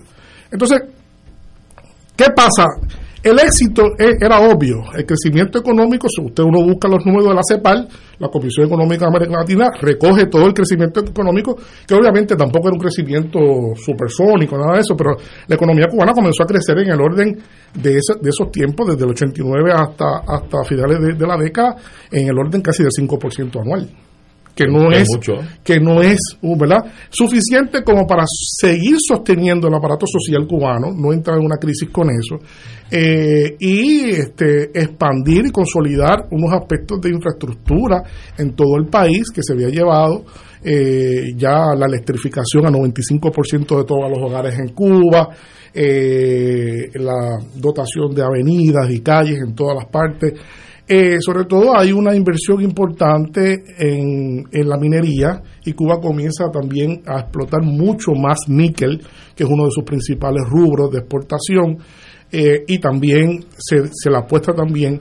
a que el petróleo cubano, el petróleo cubano que se logra identificar, Cuba no se conoce como un productor importante de petróleo, pero Cuba tiene petróleo y gas natural suficiente como para que una parte de su producción energética eh, esté en marcha con ese petróleo, tan importante así. Así que este, ese es el cuadro y precisamente en ese momento se da, en ese momento de bienestar, de, de crecimiento económico, se da en 1994-95, lo que también se conoce como, que es muy conocido, ¿verdad? Por los que, los que estudian Cuba y conocen un poco la ley, la famosa ley Helms-Burton. ¿Qué es esa ley? Esa ley, pues, es, es la reacción realmente, es la reacción de los Estados Unidos al bienestar que se estaba creando por la inversión extranjera importante y creciente que se estaba dando de los europeos para criminalizar la inversión europea en Cuba ¿no? y dificultarla. ¿no? Y a partir de eso, pues entonces el bloqueo asume otro, otro, otra connotación todavía más fuerte que crea ¿verdad? Este, nuevamente problemas en, en Cuba. ¿no? Al cabo de- del tiempo, pues Cuba pues sigue en la década de los del ya de- del siglo del siglo XXI, pues eh, una economía dependiente, una economía dependiente básicamente estructurada alrededor del turismo y, y es el mismo error, ¿verdad? Que eh, Ignacio nos pidió que también habláramos de errores, el mismo error, la situación problemática que Cuba ha tenido siempre. No Antes no han diversificado, la- no han podido diversificar, ¿verdad? Y no, no creo que haya sido, no creo que haya sido algo que no hayan podido hacerlo, sino las circunstancias pues, lo han llevado a eso. Entonces es una economía exageradamente dependiente del turismo, ¿verdad? Que es importante, pero este eh, sí tiene un problema, sí tiene un, un problema el, el- el- el turismo, que aunque no se pensaba que el turismo iba a sufrir ninguna recesión importante, nadie tampoco anticipaba, como tampoco era anticipable la caída de la Unión Soviética, tampoco era anticipable que iba a aparecer una cosa que se llama COVID-19. Ajá. Entonces el COVID-19 para todo el turismo mundial lo trastocó y obviamente para Cuba en particular, para, cuando le da un catarro al turismo, para el turismo en Cuba es una, una- es una pulmonía, porque entonces Cuba depende mucho más de, de eso. ¿no? Entonces, eh, ese es el cuento largo corto del trasfondo económico, ¿verdad? Tenemos algunos datos también de cómo Cuba también se ha paralelamente consolidado como uno de los países líderes en muchos aspectos sociales, en muchos aspectos culturales, económicos, ¿verdad? En indicadores importantes de salud. Por ejemplo, Cuba tiene indicadores, Cuba tiene hace tiempo la, la tasa más alta de matrícula de estudiantes eh, universitarios de- del mundo. ¿no? Cuba tiene más de 50 instituciones universitarias, de ellas son 17 únicamente de medicina.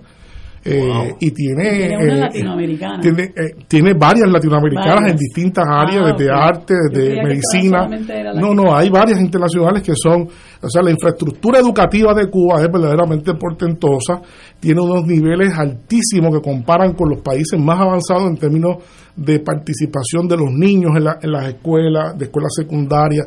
El nivel de mortalidad, para que tengamos una idea, Ignacio, el nivel de mortalidad infantil en Cuba en los 60 era de 50 a 60 muertes de niños antes de cumplir un año. Y hoy en día Cuba está en los países, eh, yo diría casi los cinco países con el con la mortalidad infantil, infantil más baja del mundo. En Cuba mueren cuatro niños por cada mil nacidos. Eso es una cosa que ni Estados Unidos, que Estados Unidos que tiene seis o siete por ahí, Puerto Rico también está por ahí. Así que Cuba tiene unos indicadores en muchas cosas, pero sigue siendo, sigue siendo sin bloqueo.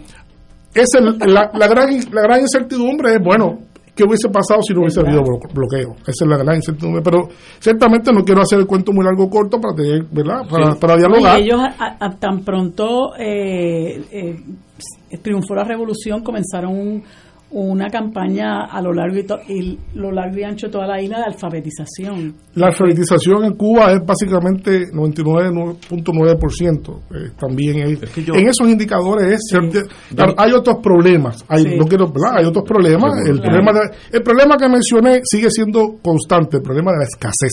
Es un problema serio. Y ahora mismo, en este momento histórico, se ha vuelto a manifestar duramente con problemas con después que eh, Donald Trump pues, retiró la política de apertura y de ¿verdad? De, de intercambio diplomático, pues eso volvió a afectar notablemente el turismo en Cuba y antes de que se hubiese estabilizado, explota nuevamente otra crisis que es con el coronavirus y eso ha puesto a Cuba nuevamente en una posición bastante complicada que los ciudadanos pues obviamente la, la sufren y, la, y la padecen eh, día a día. Es que no, no. Yo creo que el mundo entero, los analistas, los que no, los que no están apasionados, porque eso pues, eh, eso se echa al lado. Pero yo creo que todo el mundo reconoce que Cuba ha tenido dos triunfos, que es la educación del país y la medicina en el país. Eso brincó exponencialmente desde Batista para acá. Eso nadie, nadie puede discutirlo. O sea, eso no es. eh, nadie puede decir que eh, quitarle una coma o, o un acento a esa realidad. Eh, y eso habla muy bien del sistema educativo, digo, del gobierno de Cuba, que a su vez eh, fomenta esas dos áreas de educación: la educación primaria, secundaria, universitaria y la medicina en todos sus renglones. Que Cuba, en, como dijo el doctor Severino, si salía de La Habana, la medicina casi desaparecía. En Cuba había gente que nacían y morían y nunca habían visto un médico, nunca en su vida habían visto un médico. O sea, una cosa que tú dices, pues sí, pero pasaba ahí al lado de nosotros. Hoy en día no es así. Tanto así que Cuba exporta doctores en medicina. Bueno, durante el COVID ellos tenían su su y tienen ahora una de las su vacunas. brigada, su brigada Sí. que fueron a, a Italia fue uno de los sitios que ellos visitaron, ¿verdad? sí, sí. Arriesgando la vida No, de sus médicos, y de la- su personal de salud. La farmacología cubana está a un nivel que uno de los pocos países que tiene su propia vacuna es Cuba. Eso habla muy bien de, la- de- de- de ese sistema. no- no- eso no es debatible. Si a uno le gusta, no, ¿sabes? Si metes la cosa emocional, pues ya dejas de ser analista, ¿no? y eso es un llame, ¿sabes? Eh, pero eh, Cuba es un país que se ha ganado a muchos países europeos con una farmacología muy superior, entre comillas. Cuba está adelante. Tiene dos vacunas, la soberana y Abdala. Bueno, tiene cinco Abdala. vacunas en proceso. Wow. Hay dos ya que están, Que ya obviamente, en sí, Estados que, Unidos. que- que están- Tenemos que ir a una pausa, amigo, y regresamos con Cuba ayer y hoy. Vamos a una pausa. Fuego Cruzado está contigo en todo Puerto Rico. Por más de un siglo, juntos hemos encontrado en la YMCA de San Juan un lugar seguro donde desarrollar nuestro potencial. Aquí encuentras una variedad de programas deportivos, educativos y de bienestar, como gimnasio, yoga, natación, baloncesto y centro preescolar. En la YMCA te fortaleces física y mentalmente y floreces. Redescubre hoy todo lo que la Y tiene para ti. Visita ymcasanjuan.org. Todos los miércoles a las 4 y 30 de la tarde no se pueden perder el programa Tu Conciencia Económica PR, un programa de análisis de noticias de la economía local e internacional para que tomes tus decisiones financieras con conciencia con el experto Roberto Berríos. Todos los miércoles a las 4 y 30 pm por Radio Paz 810 AM y por Radio Paz 810.com. Tu Conciencia Económica PR, proveyendo tranquilidad, transfiriendo tu riesgo. Fanático del deporte, la mejor información y el mejor análisis lo escuchas los sábados a las 2 de la tarde por Impacto Deportivo con Javier Sabat y el más completo elenco en deportes por Radio Paz 810 AM y en las redes sociales Facebook Impacto Deportivo Radio PR Twitter e Instagram Impacto underscore Deport juntos, impactando el deporte nacional. 2.6 millones de autos en Puerto Rico. Algunos de ellos con desperfectos. Autocontrol. Tu carro. Tu mundo. Tu mundo. Tu mundo. Disfrútalo a partir del primero de julio de 12 del mediodía a 3 de la tarde por Radio Paz 810 AM y Radio Paz 810.com. Oro 92.5 te invita al viaje Ruta del Vino España y Portugal del 21 de noviembre al 3 de diciembre del 2021. Visitaremos las regiones de Riviera del Duero, La Rioja y Oporto en Portugal. Incluye catas de vino, visitas a las bodegas de Marqués de Riscal, Sanderman, Marqués de Cáceres y Valdecuevas entre otras. Excursión al Museo del Vino y crucero por el río Duero. Nos acompaña Ignacio Rivera, conductor del programa Fuego Cruzado. El viaje incluye boletos aéreos con Iberia, hoteles cuatro estrellas, todos los desayunos, almuerzos y cenas, catas de vino y visitas descritas en el programa. Servicio privado de autobús con aire acondicionado, guías, impuestos y cargos hoteleros.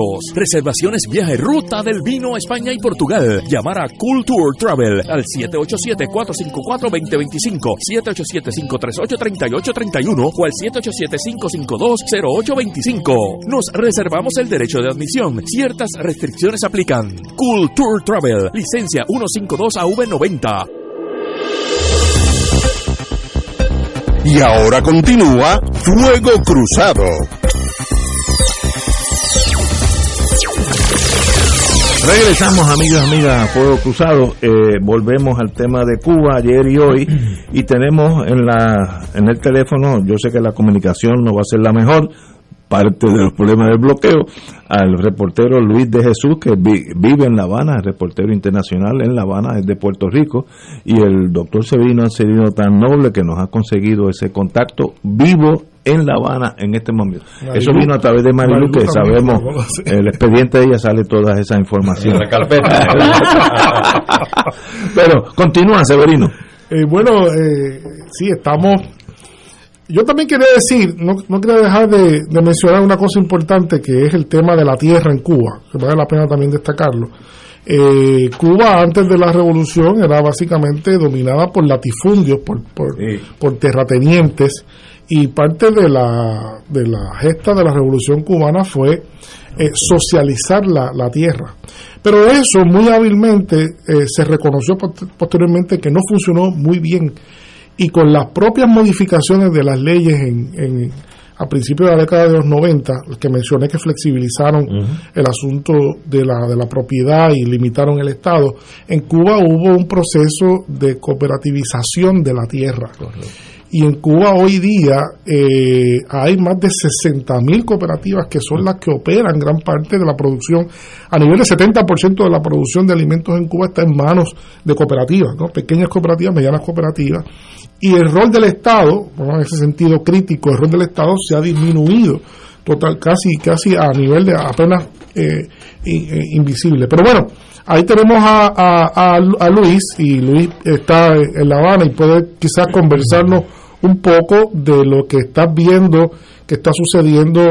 Ahorita decíamos que no, no ha sido fácil los últimos años, tanto por el tema de la postura de Donald Trump con relación a, la invalidación de, los acuerdos previos con Obama y finalmente también la crisis que hubo con el turismo con el coronavirus. Así que ¿Cómo está, ¿Cómo está el día a día? ¿Cómo está la situación en, en Cuba, Luis? Que puedas conversando un poco para la radio audiencia.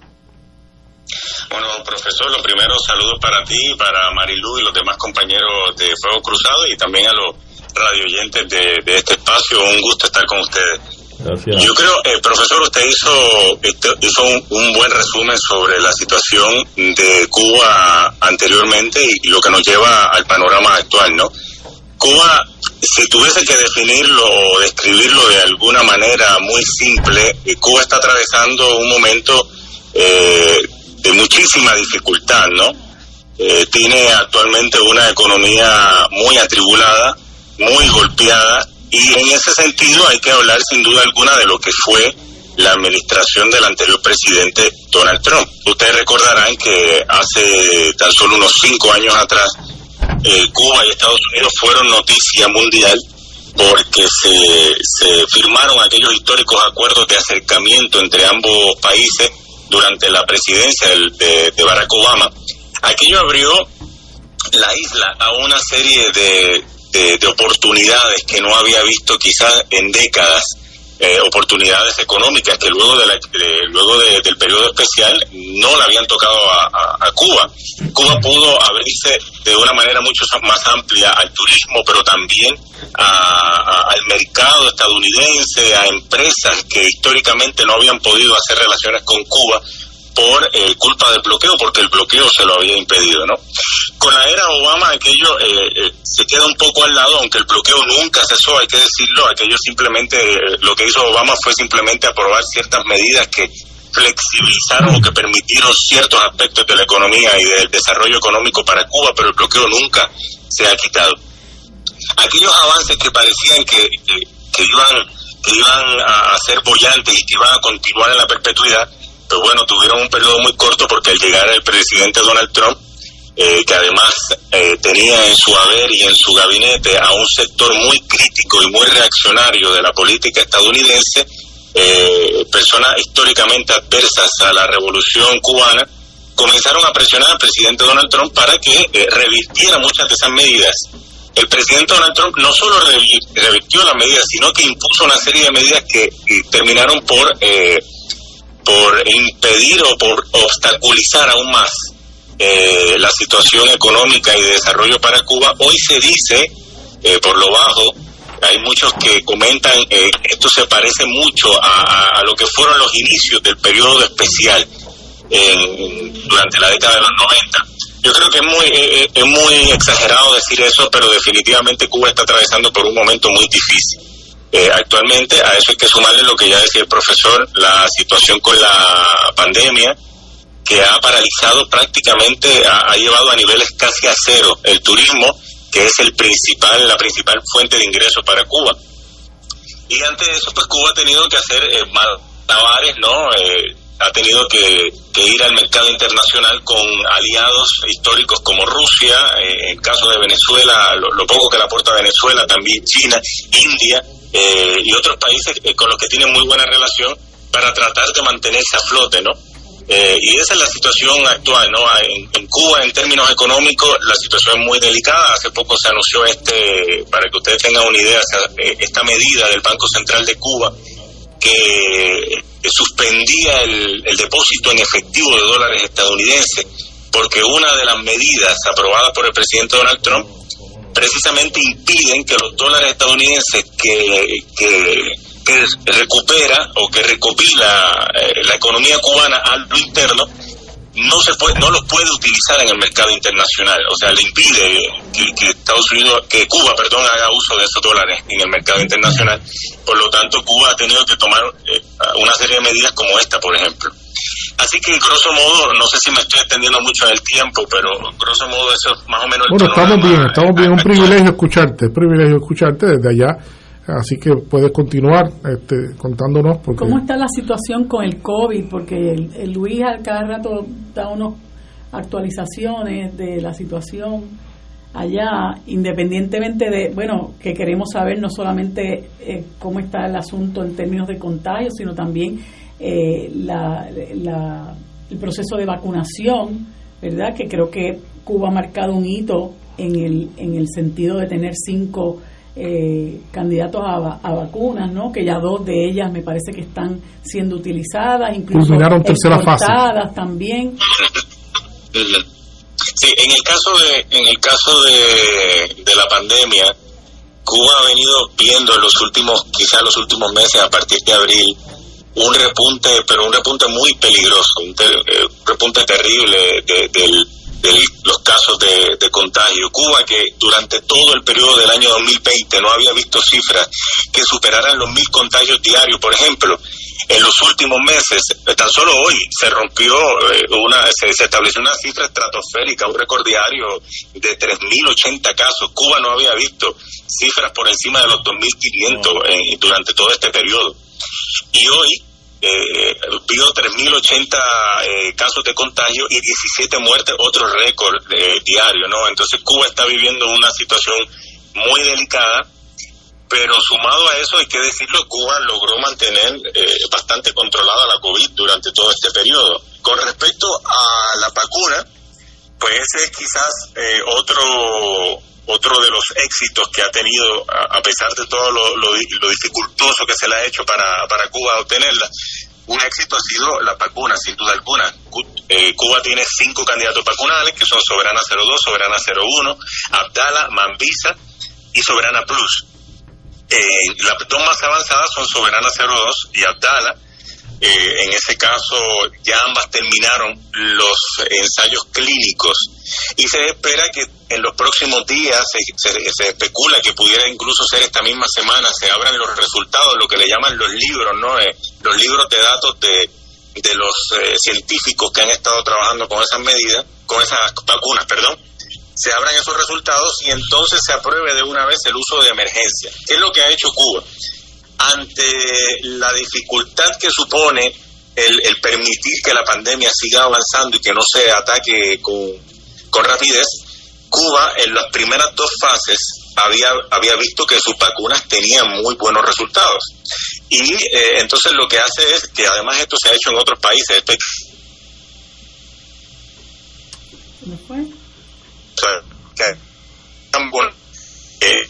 se interrumpió un poco la comunicación. Hola. Hola. volvamos a tratar de conseguirlo, pero obviamente es interesantísimo. Vamos a volver a eh, eh, estar hablando con este reportero, este periodista Luis de Jesús, puertorriqueño, pero radicado en Cuba. Lleva tanto llevo tanto tiempo ya que ya, tiene un acentito cubano habanero. No, hace tiempo que sí, eh, porque uno lo nota en el pero él, como González. Él, se mudó a Cuba porque su esposa es cubana y ambos eran reporteros en Telesur eh, y llegaron en uno de los momentos más difíciles con la COVID. Eh, mm. Ella da a luz su, su hijo y, y él llega un poco después porque estuvo aquí incluso haciendo un conversatorio para claridad y llega en un momento donde está la COVID, o sea que no es este es tú mudarte a un, a un lugar que está manejando manejando esa situación tan complicada y él incluso este, narró cuál era el protocolo, ¿verdad? De los 14 días bien estrictos que tuvo que, estar en, en, cuarentena y cómo se manejó durante el año 2020 eh, el, el asunto de los contagios eh, con bastante rigurosidad. Eh, y, pues Cuba como tiene eh, una cantidad extraordinaria de médicos por, por, por, por cada comunidad, pues este, la atención es muy personal, ¿verdad? Han podido manejar el asunto. Tenemos, vamos a una pausa, vamos a tratar si conseguimos al compañero en La Habana, que no es, no es cosa fácil, pero trataremos. Mm. Vamos a una pausa. Fuego Cruzado está contigo en todo Puerto Rico. En Oro 92.5 FM, Radio Paz 810 y el Canal 13 estamos trabajando a tono con la emergencia que en estos momentos está viviendo Puerto Rico. Estamos ofreciendo nuestros servicios al máximo con el personal disponible según nos permitan las circunstancias. Si tiene un mensaje para ofrecer a sus asociados, clientes o personal, solo tiene que llamar al 787-552-0825 y nuestros empleados le comunicarán al personal de ventas para atender su necesidad. A nuestros clientes estén en comunicación con su ejecutivo o ejecutiva de ventas que continúan ofreciendo sus servicios como de costumbre. 787-552-0825. Buenos días familia. Es la casa a la que siempre puedes llegar sin invitación. A las 10 de la mañana, Judith Felicie es tu anfitriona para conversar sobre medicina, psiquiatría de niños y adolescentes, artes, derecho, valores y fe. Todos los días por Radio Paz 810 AM. Buenos días familia. Donde una conversación parece demasiado corta. Buenos días familia. De lunes a viernes por Radio Paz 810 AM. Fuego Cruzado, el programa de más credibilidad en la radio puertorriqueña, es ahora la tribuna abierta de análisis noticioso, con diversas perspectivas que exploran el trasfondo de lo que acontece a diario y cómo nos afecta. Escucha Ignacio Rivera y sus panelistas invitados de lunes a viernes en Fuego Cruzado en transmisión diferida a las 10 de la noche por Oro 92.5 FM. AESA, la pequeña gigante, te invita a sintonizar su espacio radial AESA Informa. Todos los jueves a las 4 de la tarde se estará ofreciendo información relevante a los pensionados y jubilados de Puerto Rico. Te esperamos a esa Imparable, auspiciado por MMM Alianza. Y ahora continúa Fuego Cruzado.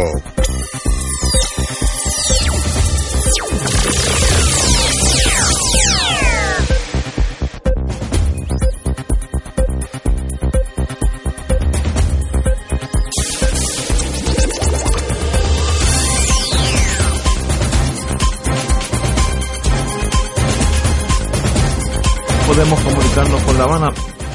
Hay varias teorías aquí que ya es sabotaje, no creo que eso sea. Es que la, la, la comunicación con Cuba es, como llamar a Bulgaria de lo difícil que es, que es una estupidez de la Guerra Fría, pero todavía estamos en esa en esa encrucijada. Espero que eso cambie y sea como de llamar de aquí a Arecibo, que es la misma cosa. Pero, hablando de eso, Ignacio, yo quiero significar antes de pasar a cualquier otro tema, que todo esto que se habla de Cuba hay que verlo dentro de la perspectiva real y justa de que previo a la revolución en Cuba, Cuba, entonces esplendor que tenía arquitectónico. eso era de, de, afuerita. No, y eso era no tan solo afuerita, sino que ahí había una gran inversión económica de los negocios turbios ah, de las mafias norteamericanas, ¿sabes? El, el, regente allí era un individuo de nombre Meyer Lansky. Meyer Lansky, santo traficante, había unos, unos buenos muchachos. Pero y entonces, inclusive después de la revolución, la revolución sufre muchos ataques entre ellos hoteles, eh, plantaciones y cosechas, eh, los puertos, eh, barcos hincados en puertos. O sea, aquí hubo tanto atentado contra la revolución. Aviones siniestrados. Siniestrado. Entonces, tú te buscas, y yo creo que una de las cosas que gatilló ese rompimiento entre Estados Unidos y Cuba es cuando la revolución pretende traer petróleo de otras fuentes para ser refinado en las refinerías allí, pero son refinerías norteamericanas, la ESO Standard Oil, la Texaco, y ellos se niegan, le dicen que no. Y después, pues entonces las refinerías son nuestras. Pero vamos, y por ahí vamos, empieza todo vamos eso. a la Cuba de hoy. Tú tenías una pregunta. Sí, este, porque hay un tema que, que siempre apasiona mucho a la gente y es el asunto de la organización política que tiene, que tiene Cuba y que ellos han sido muy, Muy bueno. criticados y, y Estados Unidos particularmente ha querido eh, inmiscuirse en los asuntos eh, políticos de Cuba para un poco, un poco no, bastante, dictarle pautas de cómo ellos deben organizar su, su país. Eh, y esto de que ellos tengan el partido único, ¿verdad? De que allí lo que lo que rige es el Partido Comunista y la gente eh, milita en el Partido Comunista y se escogen los candidatos del Partido Comunista, pues se ve, ¿verdad?, como una- un proceso autoritario, eh, a diferencia de lo que vemos nosotros en, en, en- en otros países. ¿Está? Ah, mira, entró la llamada. Qué bien, sí, sí. Hello. Ajá, aquí estamos, sí, sí. Pues entonces vamos a seguir con lo que Podemos seguir, que se interrumpió la comunicación. Estábamos hablando, Luis, eh, del tema de las vacunas, que eh, estábamos entrando en ese tema que es tan interesante. Ah, sí, eh, les comentaba, mi- y mi disculpa porque se haya caído la llamada. No, no, no. varios días con una onda tropical aquí. Aquí cuando llueve la señal se pone chistosita. Le- les comentaba que, bueno, en el caso de las vacunas, Cuba tiene ya dos vacunas que son Soberana 02 y Abdala, que son las más avanzadas que están. En el caso de ellas, ya culminaron los estudios clínicos, los ensayos clínicos. Pero eh, aún se espera que esta semana o tal vez la próxima semana se presenten los resultados oficialmente, se abran los libros de datos donde van a estar todos los resultados de, en el caso de Abdala, eh, de cómo ha sido la eficacia completa con, con los con cada uno de los eh, eh, de los voluntarios y cómo se ha, proyectado la vacuna con este con, con el coronavirus no qué pasa en el caso de Cuba eh, las autoridades previendo que debían tomar alguna eh, decisión adelantada para eh, no esperar a que la pandemia se siguiera extendiendo decidió aprobar, eh, la agencia reguladora que se llama el SECMED decidió aprobar una serie de inter- intervenciones sanitarias. Eso se sería como la. FDA en Estados Unidos, el equivalente. Sí, lo equivalente pudiera ser, sí, correcto, correcto. Hay que, hay que decirlo, estas intervenciones sanitarias que se aprueban, esto se hace no solo en Cuba, se hace en muchísimos países, porque por ahí he leído algunos comentarios en redes sociales de personas que dicen, bueno, en Cuba se comenzó a vacunar con una vacuna que no está certificada. No, lo que pasa es que los resultados preliminares que se habían obtenido en las primeras fases de los estudios clínicos habían arrojado que había una gran eh, alta eficacia de esta vacuna y por lo tanto la agencia reguladora decide, bueno, entonces vamos a comenzar por aquellas eh, aquellos sectores más vulnerables, entiéndase, las personas mayores de edad o las personas con algún tipo de enfermedad que requieren ser vacunadas y que son las más propensas a eh, fallecer o a, o a evolucionar hacia la gravedad en el caso de contagiarse con el coronavirus. Y ya con eso, eh, a mediados del mes pasado, de mayo, se comenzó una intervención sanitaria en provincias como Santiago de Cuba y La Habana, que eran las provincias más afectadas. Ya, ese, ya eso ha avanzado bastante y ya la, la mayor parte de la población de, de La Habana, la, eh, la mayoría, debo decir, de la población de La Habana, eh, debería culminar su vacunación con Abdala este mes de julio. Yo, de hecho, por, e- ya, por ejemplo, yo tengo la primera eh, dosis de Abdala, son tres dosis. Entonces ya a mediados de julio toda la población de La Habana que puede vacunarse debería estar vacunada. Y ese es el panorama eh, explicando muy por encima cómo está la situación con la COVID. La situación sigue agravándose, pero se espera que incluso antes de finalizar esta semana pudiéramos ver, insisto, esto es especular, pero se pudiera ver la aprobación o el autorizo para el uso de emergencia de estas dos vacunas y que se comience ya a vacunar de manera masiva a toda la población. Muy bien, excelente. Luis, te habla Arturo Hernández. Eh, mi saludo. Saludo, profesor. Igual, no. Mira, este, te pregunto por lo siguiente. Sabemos ya los adelantos respecto a la vacuna contra el COVID en Cuba, pero cierto es que Cuba había tomado unas medidas sanitarias y de prevención salubristas para evitar el contagio previo a este repunte que usted ha señalado que se ha dado en estos días, específicamente ayer o hoy.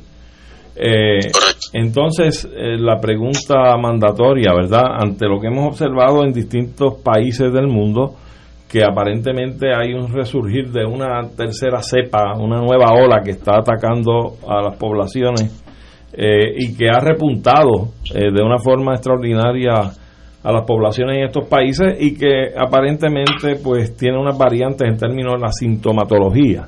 Eh, ataca más directamente la región pulmonar, este, etcétera, etcétera. Eh, pregunto si acaso se ha detectado en Cuba que esta, esta alza que ha habido con el COVID responda a algo como este fenómeno de la, de la tercera ola o la nueva cepa del COVID.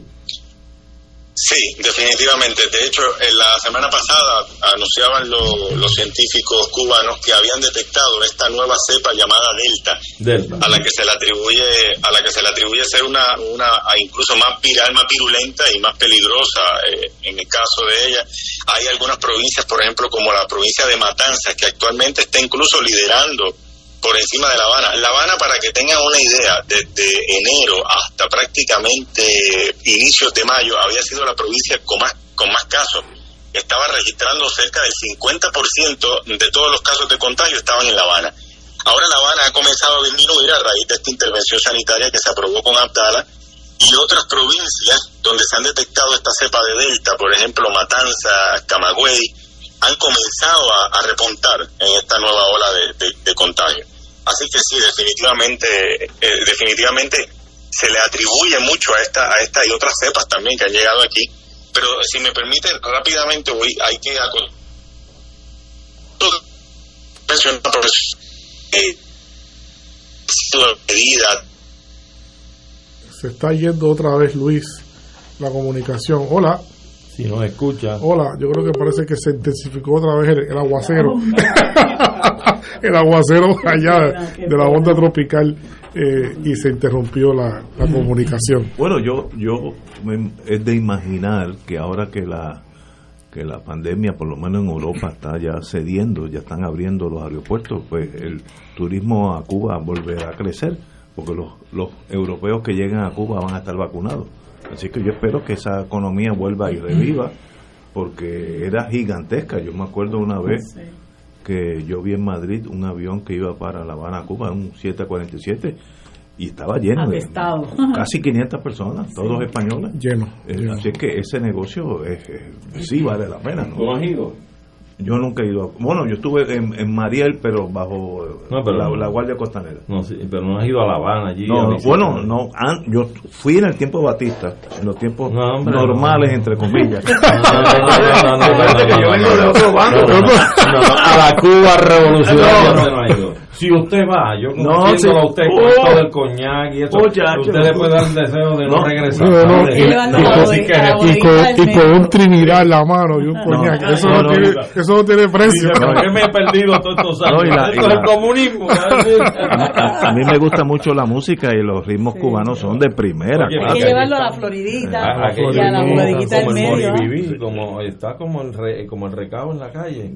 La música tú la encuentras en todos los negocios, pero en vivo este, pero bueno, tenemos que continuar a Marilú y al doctor Severino y a Arturo. Había una pregunta de Marilú que se quedó en el tintero. No, pero tenemos, bueno, pues seguimos el martes. Es sobre el partido único en pero vamos sí que pero, eso es algo muy, muy particular de no y eso hay que analizarlo sin prisa. sí correcto. Tenemos que continuar usando este recurso Luis de Jesús porque no hay mejor persona, uno que está allí, así que no estamos leyendo de un libro ni viendo televisión, él está allí viviendo y vive lo bueno y lo malo. Y me dio la me dio la impresión que es objetivo porque dice mira, hay una, o sea, que no es un esos son los esos son los periodistas de primera o los analistas de primera son los que dicen las cosas como son. Tal cual tal cual es.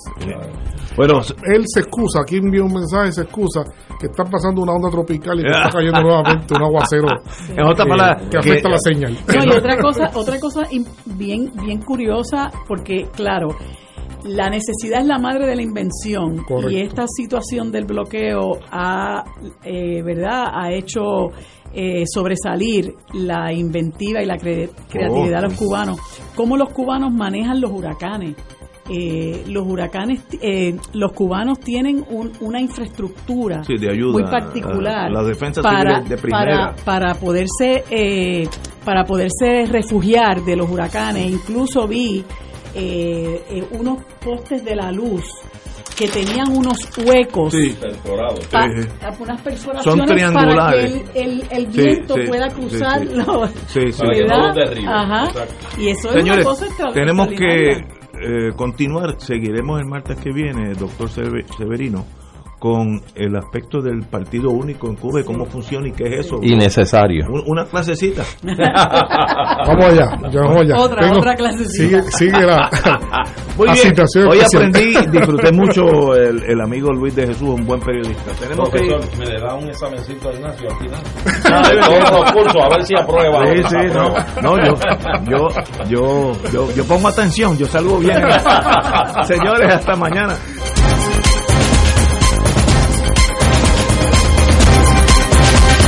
Esta emisora y sus anunciantes no se solidarizan necesariamente con las expresiones vertidas en el programa que acaban de escuchar.